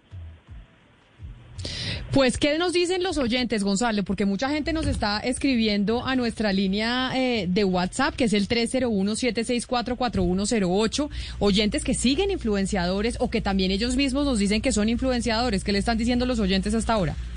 Pues Camila, le traigo varios comentarios. Marta nos dice lo siguiente, que pongan en cintura a los influenciadores porque en ocasiones abusan de su personalidad influenciadora para enviar mensajes no apropiados que tienen algún efecto social negativo. John nos comenta también, si es a favor de los consumidores, excelente. Ojalá esta guía no sea un resultado de la presión de los grandes medios que se han visto afectados por lo que ha pasado con el tema de la publicidad ahora con los influencers. Eh, aquí nos dice Mauricio, me parece gravísimo que los influenciadores de redes estén recomendando medicamentos para manejo de muchas enfermedades sin un mínimo de conocimiento de medicina, además de recomendar dietas en cuanto a problemas, en fin, porque los problemas son individuales. Eh, Andrés Fraile le hace una pregunta a Daniela. Eh, Daniela, le traslado la pregunta de Andrés. ¿Cómo será el tema tributario con ustedes? O sea, ¿será que ustedes van a declarar la renta por todos sus ingresos en redes sociales o como siempre van a evadir ello? No, oigan, para nada. Y yo ahí les entro a decir una cosa. Hay muchos influenciadores que para poder facturar eh, los servicios que, que digamos que, que, tiene que o que vende, eh, crean empresas. Digamos, se los pongo en caso propio. También conozco muchos amigos cercanos que hacen lo mismo. Crean su propia SAT eh, y todo lo que les entra, digamos, por eh, en campos, eh, no sé, Goldfish, diferentes eh, empresas que, digamos, nos sacan este tipo de campañas y hacen todo el tema de influencer marketing, lo facturamos y yo me la paso guardando y, digamos, que provisionando el dinero que tengo que provisionar para pagar mis impuestos. Y se los digo, somos muchos los que desde hace un tiempo lo estamos haciendo. O sea, yo puedo decirles que hace más de dos años, tres años yo ya lo hacía y hay maneras de, de, uno hacer las cosas legalmente. O sea, si uno quiere evadir, igual, para tú cobrarle a una empresa seria como un Goldfish, para tú cobrarle a una empresa seria como, no sé, otras entidades, eh, eh, también hay otras, Fluid, digamos, eh, tú tienes que tener tus papeles en regla. Si no, pues es muy difícil trabajar con grandes marcas. Te podrán llegar cositas chiquitas, pero las grandes marcas hacen las cosas bien. Eso de que nosotros evadimos, eso es falso. No es así. Sí, Lala, durante, durante esta, esta etapa de la pandemia hemos visto incluso algunos influenciadores ofreciendo productos que, que según dicen, eh, servirían para curar el virus eh, o, para prevenirlo. Incluso creo que la superintendencia abrió eh, una investigación a una reconocida modelo colombiana por ofrecer unas pruebas rápidas para detección del COVID, del COVID-19. Eh, eh, cuando son esos, esos casos que, que, realmente pueden poner en riesgo, ese tipo de ofertas que pueden poner en riesgo la salud de las personas, eh, ¿no se hace un análisis previo? Porque incluso podría costar la vida a un, a, un, a un seguidor de un influenciador que compre algo que realmente no le conviene para su salud. Mire, de acuerdo, gravísimo, nada más grave que eso, porque además los influenciadores y nosotros como agencias que estamos detrás tenemos una responsabilidad grandísima con la salud y digamos una responsabilidad ética con los contenidos. Eh, nosotros y el, y, el, mensaje general que yo le doy además a los influenciadores que nos están escuchando es no sean empiecen por ser críticos ustedes un producto que no esté regulado por el INVIMA jamás salgan a comunicarlo pues que un producto que no esté regulado por el INVIMA y debería, ¿no? En el caso específico los medicamentos, por ejemplo. De hecho, cuando ejecutamos campañas con medicamentos que tienen INVIMA, la regulación para los influenciadores es tan estricta como la regulación para comunicar un comercial. Y requerimos tres o cuatro meses de aprobación de contenidos y nada puede salir sin aprobación del INVIMA. Entonces, acá un poco la invitación es a, ser súper críticos y los influenciadores como parte de esa, de esa responsabilidad de ser la cara que muestra, pues es no aceptar, porque Goldfish y otras que han mencionado somos muy estrictas en los procesos, pero como les decía, como influenciadores hay campañas saliendo y ese es el punto en el que yo les decía que es tan difícil tener control de, este, de estas micro campañas que están saliendo todo el tiempo. Entonces la invitación sin duda es hacer, a mirar todo desde la ética y desde la gran responsabilidad que tienen los influenciadores por el gran alcance que tienen gracias a las redes sociales. Pero como decíamos, hay influenciadores de todos, de todo. Acá estamos hablando con Mafe Carrascal, que es eh, activista y es un influenciadora de opinión pública a través principalmente de Twitter. Estamos con Daniela Moscarela, que es influenciadora principalmente en Instagram y que da, eh, mm, da mensajes de emprendimiento. Pero también, por ejemplo, hay influenciadores de comida de restaurantes y uno de ellos es Tulio Zuluaga, que es influencer de gastronomía, que recomienda restaurantes a través de sus redes sociales y tiene 984 mil eh, seguidores. Tulio, bienvenido.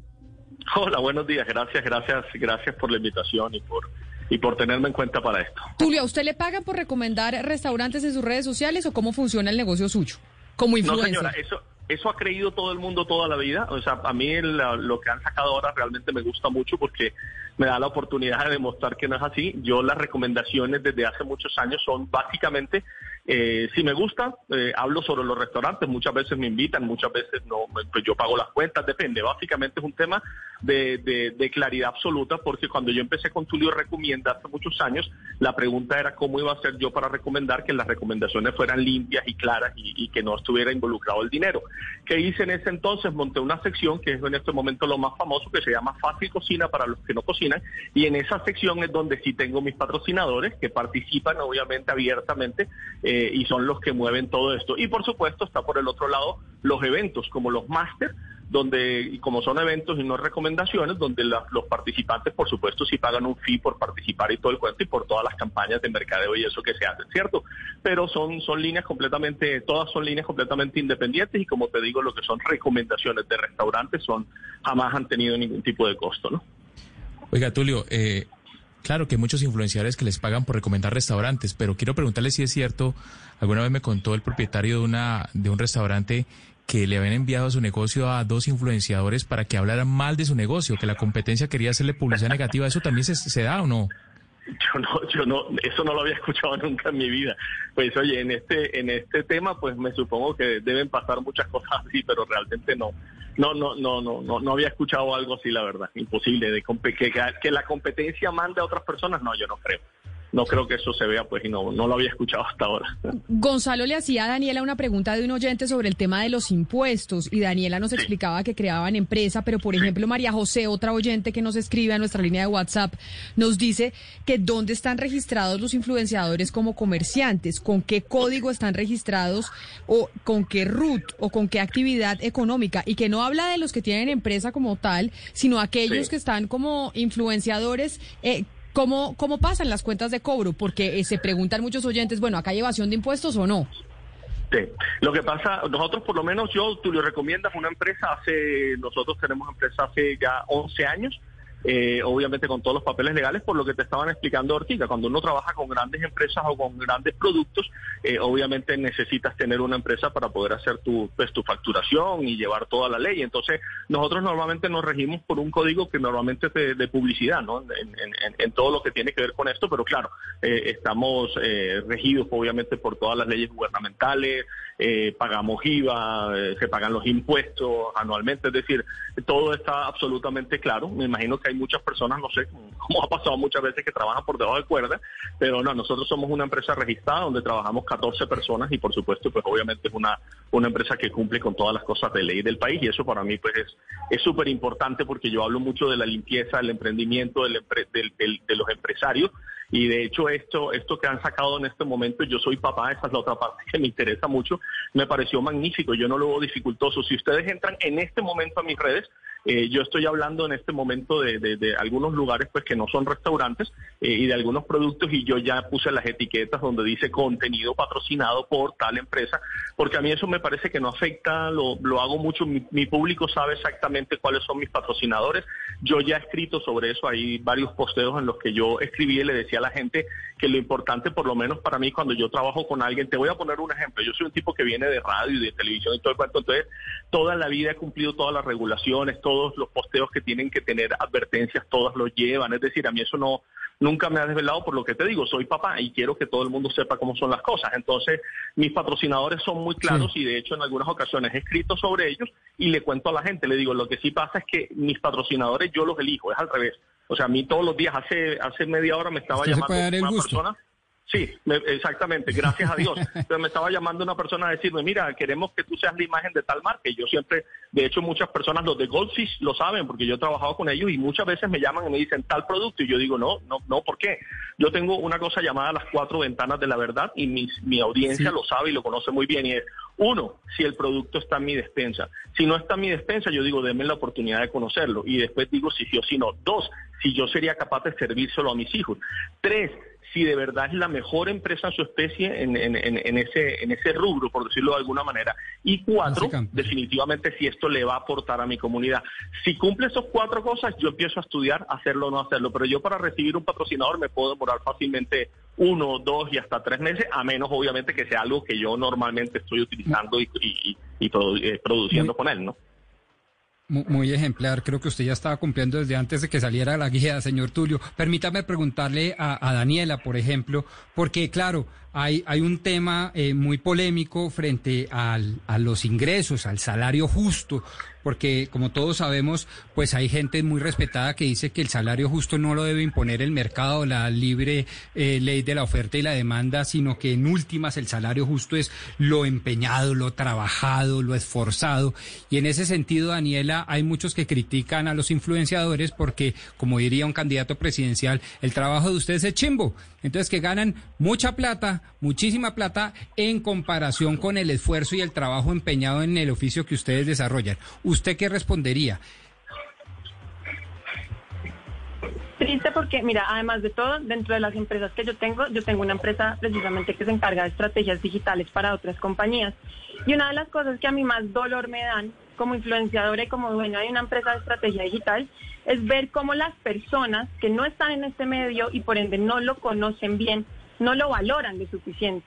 El trabajo que hay detrás de una publicación es absolutamente gigante. Yo te voy a decir una cosa, yo puedo durar literalmente días grabando una sola publicación que voy a sacarle una marca.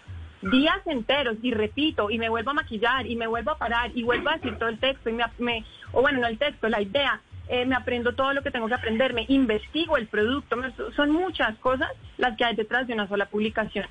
Pero este mercado, como todavía digamos que las personas no lo conocen bien, el mercado digital, eh, las estrategias digitales, donde los influenciadores son parte de, eh, o sea, el influencer marketing es parte de una estrategia digital.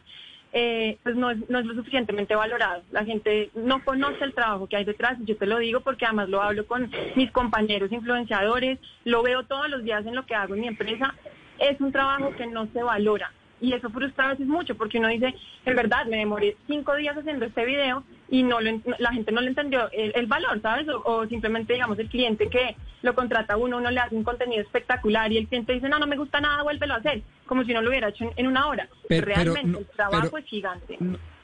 Claro, pero si así no lo fuera, yo estoy seguro que así lo es, claro, pero eh, ¿no será que también hay un componente artístico, de creatividad, de ingenio que también debe pagarse? Me explico, es que ustedes hacen parte de la oferta y, la, de, de la oferta y de la demanda si es que aún creemos en un sistema medianamente capitalista, porque es que, claro, los que los critican a ustedes con eso parten de una falacia, y es que el valor del salario proviene del trabajo empeñado y del esfuerzo, no necesariamente dónde queda eh, la imagen, dónde Queda la creatividad, la parte artística, obviamente la genialidad de ser un influencer, porque no a todo el mundo lo siguen más de 100 mil personas. Absolutamente, y, y no solo eso, a veces estar tan expuesto tampoco es fácil, esto también tiene mucho reto detrás, ¿me entiendes? Eh, pero la gente no ha visto eso y muchas personas no lo entienden todavía. Es un trabajo como cualquier otro, donde hay creatividad, donde hay demasiado que hay que hacer para poder eh, entregar un resultado de calidad al público, ¿me entiendes? Eh, Lala, yo tengo una pregunta para cerrar y es sobre los niños. La regulación sobre los influencers que trabajan o que ofrecen productos para niños. ¿Esto ha tenido algún tipo de sanción? ¿Ha habido problemas con influencers para niños? ¿A ellos eh, quién los vigila? Ese tipo de contenidos que van dirigidos, eh, no digamos de, de 15, 16 años, sino los más chiquitos, de, de 13 para abajo. Bueno, Ana Cristina, pues le cuento. Pensemos que las redes sociales, que los niños menores de 13 años no deberían tener redes sociales. No deberían por un tema, y de hecho yo soy mamá y yo creo que mi hijo por ahí hasta los 17. Pero digamos que las redes sociales de por sí tienen unos límites de edad que nosotros como papás... Lala, no Lala, perdón, pasar. los niños no deberían tener, pero los tienen. Yo también tengo hijos y mi- pues mis hijos cuando estaban menores de 13 no los tenían, pero es que como usted y como yo no son todas las mamás. Hay muchos niños menores de 13 que tienen redes. Estamos totalmente de acuerdo, pero empecemos porque es algo que no debería pasar. ¿Qué pasa? Que tenemos unos influenciadores que de alguna manera le hablan a niños, que tenemos TikTok, por ejemplo, que es una red que está funcionando muy bien y yo creo que la regulación como la estamos viendo en este momento, digamos que nos puede en parte eh, ayudar a controlar algo de ese tema, pero necesariamente es una responsabilidad compartida que también implica a los papás en una gran medida. Eh, en función de eso, entonces ahí yo, yo, digamos que nosotros como y nuevamente les digo, nosotros somos una porción pequeña de los miles de ejecutores de influencer marketing y tenemos unas políticas súper responsables a la hora de hablar y de hecho nosotros cuando hacemos publicidad de productos para niños se la hacemos a sus padres y lo hacemos a través de influenciadores que le hablan al segmento de papás, no a los niños. Pero no somos los únicos ejecutando y tampoco son las únicas necesidades del mercado. Entonces, yo sí creo que es una responsabilidad compartida. No podemos y no hay ninguna regulación. Seguramente habrán otras entidades que eh, tendrían que entrar a mirar que desconozco cómo debería ser pues este proceso de regulación ya un poco más puntual hacia el punto, pero creo que es una responsabilidad compartida. Tenemos estos pliegos que nos permiten regular una parte que es importante, pero tenemos una responsabilidad que no podemos desconocer y que no podemos endilgársela al Estado ni a ninguna entidad, y es la que nos compete como padres. Pues Eh, es un tema muy interesante, muy interesante porque sin duda alguna, como dijeron todos ustedes, los influenciadores y este eh, mar- influencer marketing se llama Pombo para que aprenda. Influencer marketing, pues llegó para quedarse. Sí, influencer, o sea, ya no es no solo publicidad en, en internet, publicidad en televisión, en radio, en prensa, ahora está el influencer marketing y pues por eso la Superintendencia de Industria y Comercio sacó esta guía de buenas prácticas para que los influencers se digan a sus seguidores pues cuándo les están pagando y cuándo no, cuándo es un producto, cuándo es una pauta. Quiero darle las gracias a todos los que se conectaron con nosotros, a Tulio Zuluaga, que es influencer en gastronomía, lo seguimos, a Daniela Moscarela también la seguimos como influencer y empresaria, a Mafe Carrascal como influencer, activista y defensora de derechos humanos, y a Lala Prada, que es, que tiene una agencia que se dedica precisamente a esto, es la gerente de estrategia de Goldfish, una de estas tantas agencias que contratan influenciadores para que puedan eh, anunciar productos. A todos ustedes, mil gracias por haberse conectado. Les deseamos un gran fin de semana. De este tema seguramente hablaremos mucho más. Que descansen y ya llegan nuestros compañeros de Meridiano Blue. Colombia está al aire. Mi amor, esta canción es y será solo para ti. El canto de Rafael Orozco, el ídolo, alegra nuestros corazones. Su vida es una historia de amor, alegría y versos rotos que no te puedes perder. Una voz que vivirá por siempre. Rafael Orozco, el ídolo. Este martes, gran final después de Pasión de Gavilanes por Caracol Televisión. Nuestras estrellas vuelven a brillar. Volvemos a unirnos porque queremos volver a un mundial. Vuelve nuestra selección. Vuelven las eliminatorias. Colombia-Venezuela, 9 de octubre. Chile-Colombia, 13 de octubre. Gol Caracol, canal oficial de nuestra selección. Rubén Darío Arcila, Rubencho. Está estallando la tribuna, escuchen. La algarabía a la derecha. Tiene tiempo de mirar, de saludar. Yo conozco esa cara. Blue Radio ya vive el Giro de Italia. El Giro se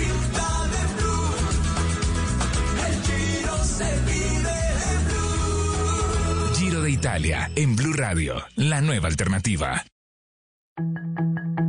A esta hora, en Blue Radio, las historias, las primicias, los personajes, la música y la tecnología en Meridiano Blue. Con Ricardo Ospina, Silvia Patiño y Octavio Sazo.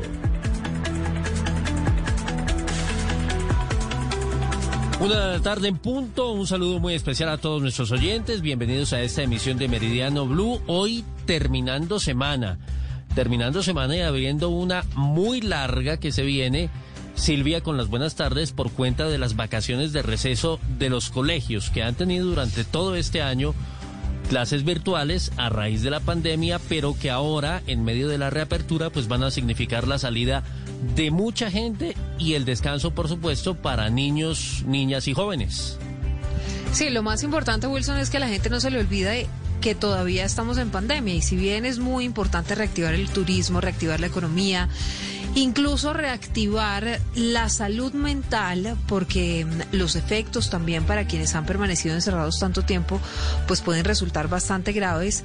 Tal vez lo más importante de todo esto es que nunca perdamos de vista que seguimos en medio de una pandemia, que todavía no hay una cura, que no hay una vacuna y que lo más importante es cuidarnos. ¿Por qué?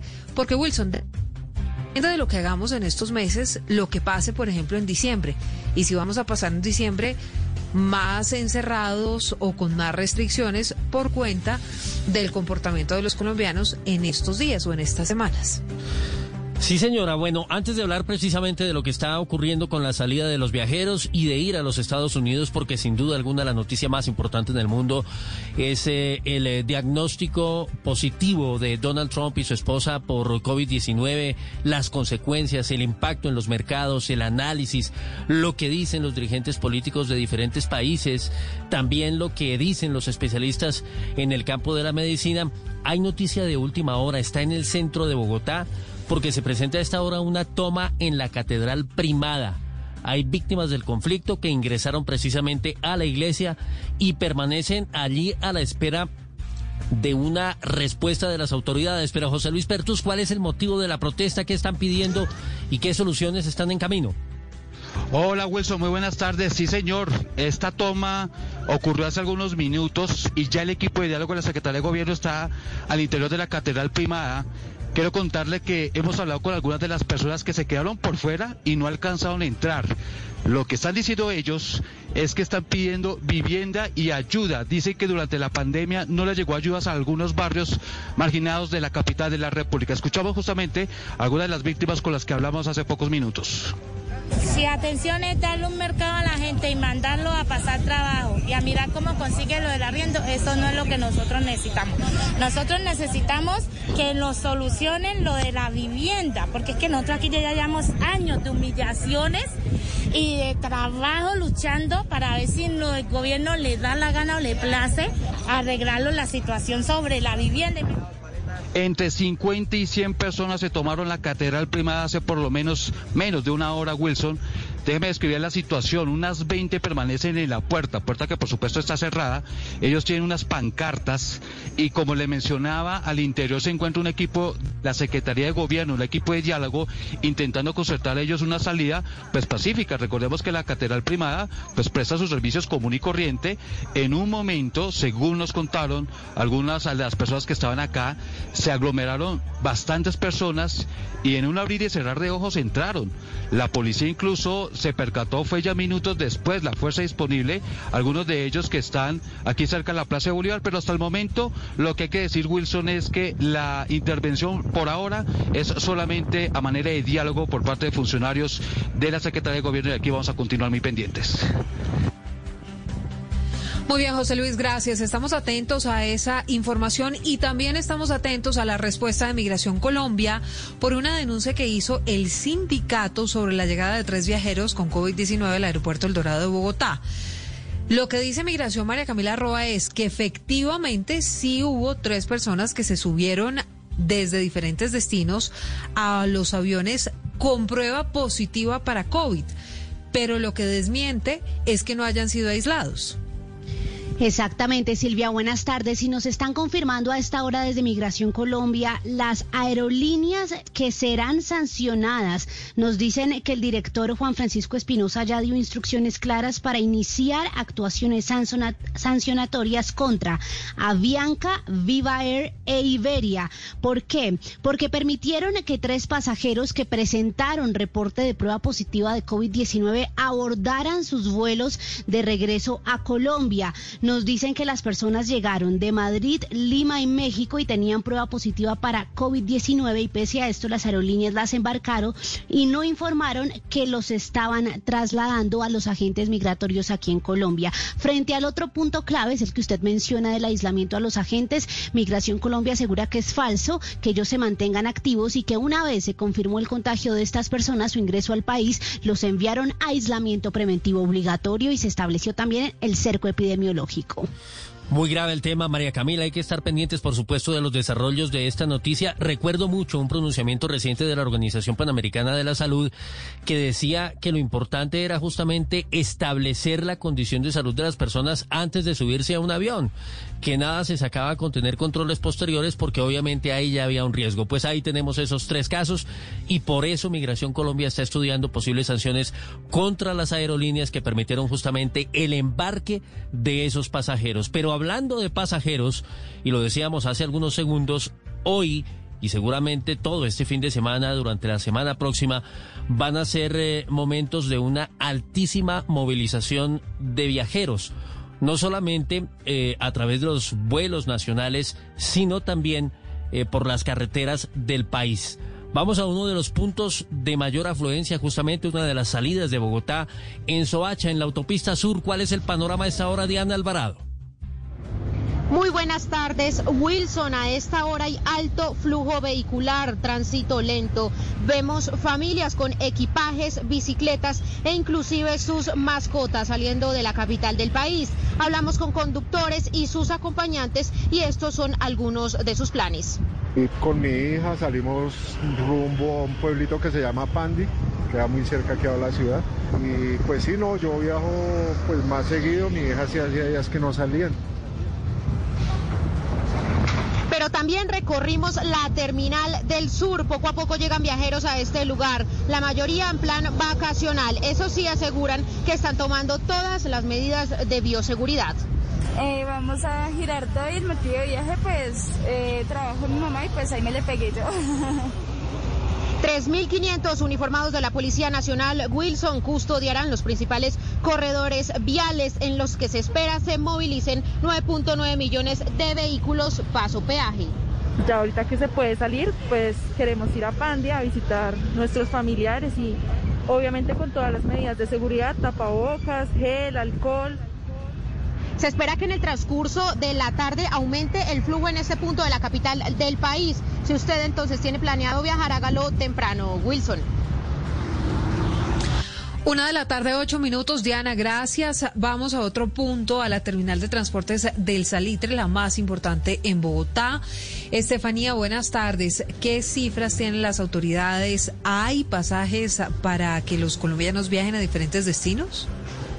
Silvia, buenas tardes. Mire, le cuento que en este momento aquí en la terminal de transportes del Salitre hay varios, hay mucho movimiento, sin embargo todo está bajo control y se están cumpliendo todos los protocolos pues de bioseguridad. Sí hay pasajes y los pasajeros no han tenido ningún problema a la compra de estos. Escuchemos. A Villavicencio por el receso escolar de los niños. Vamos de vacaciones a visitar a unos tíos, unos primos. Silvia, mire, los destinos que más han comprado los pasajeros para ir son el eje cafetero, la costa eh, caribe, también eh, los llanos orientales y el Valle del Cauca. Pero el balance de los viajes en buses lo hizo el superintendente de transporte Camilo Pavón. Con corte a las 10 de la mañana del día de hoy, ya se habían movilizado más de 27 mil pasajeros entre las 49 terminales de transporte habilitadas en nuestro país. Esto en más de 6.000 vehículos de servicio público. La policía Silvia además estima que al menos 9.900.000 vehículos particulares se movilicen en esta semana de receso escolar de los niños y niñas en el país, Silvia. Muy bien, Estefanía, hablamos ahora del Aerocivil que está proyectando 110 mil pasajeros eh, que se van a movilizar por los aeropuertos en los próximos días a propósito de este periodo de vacaciones. Marcela Peña nos recuerda los protocolos para aviones, buses, restaurantes y piscinas. No se olvide que la emergencia continúa, el coronavirus está latente, está ahí. Marcela. Si va a volar, aquí están las recomendaciones de la viceministra de Infraestructura, Olga Lucía Ramírez. Descargar y diligenciar la aplicación Corona. Y lo segundo es la aplicación CheckMe y de esa manera continuar con cumplimiento de protocolos, uso de tapabocas, distanciamiento social. Y ojo que el calor no es excusa, le van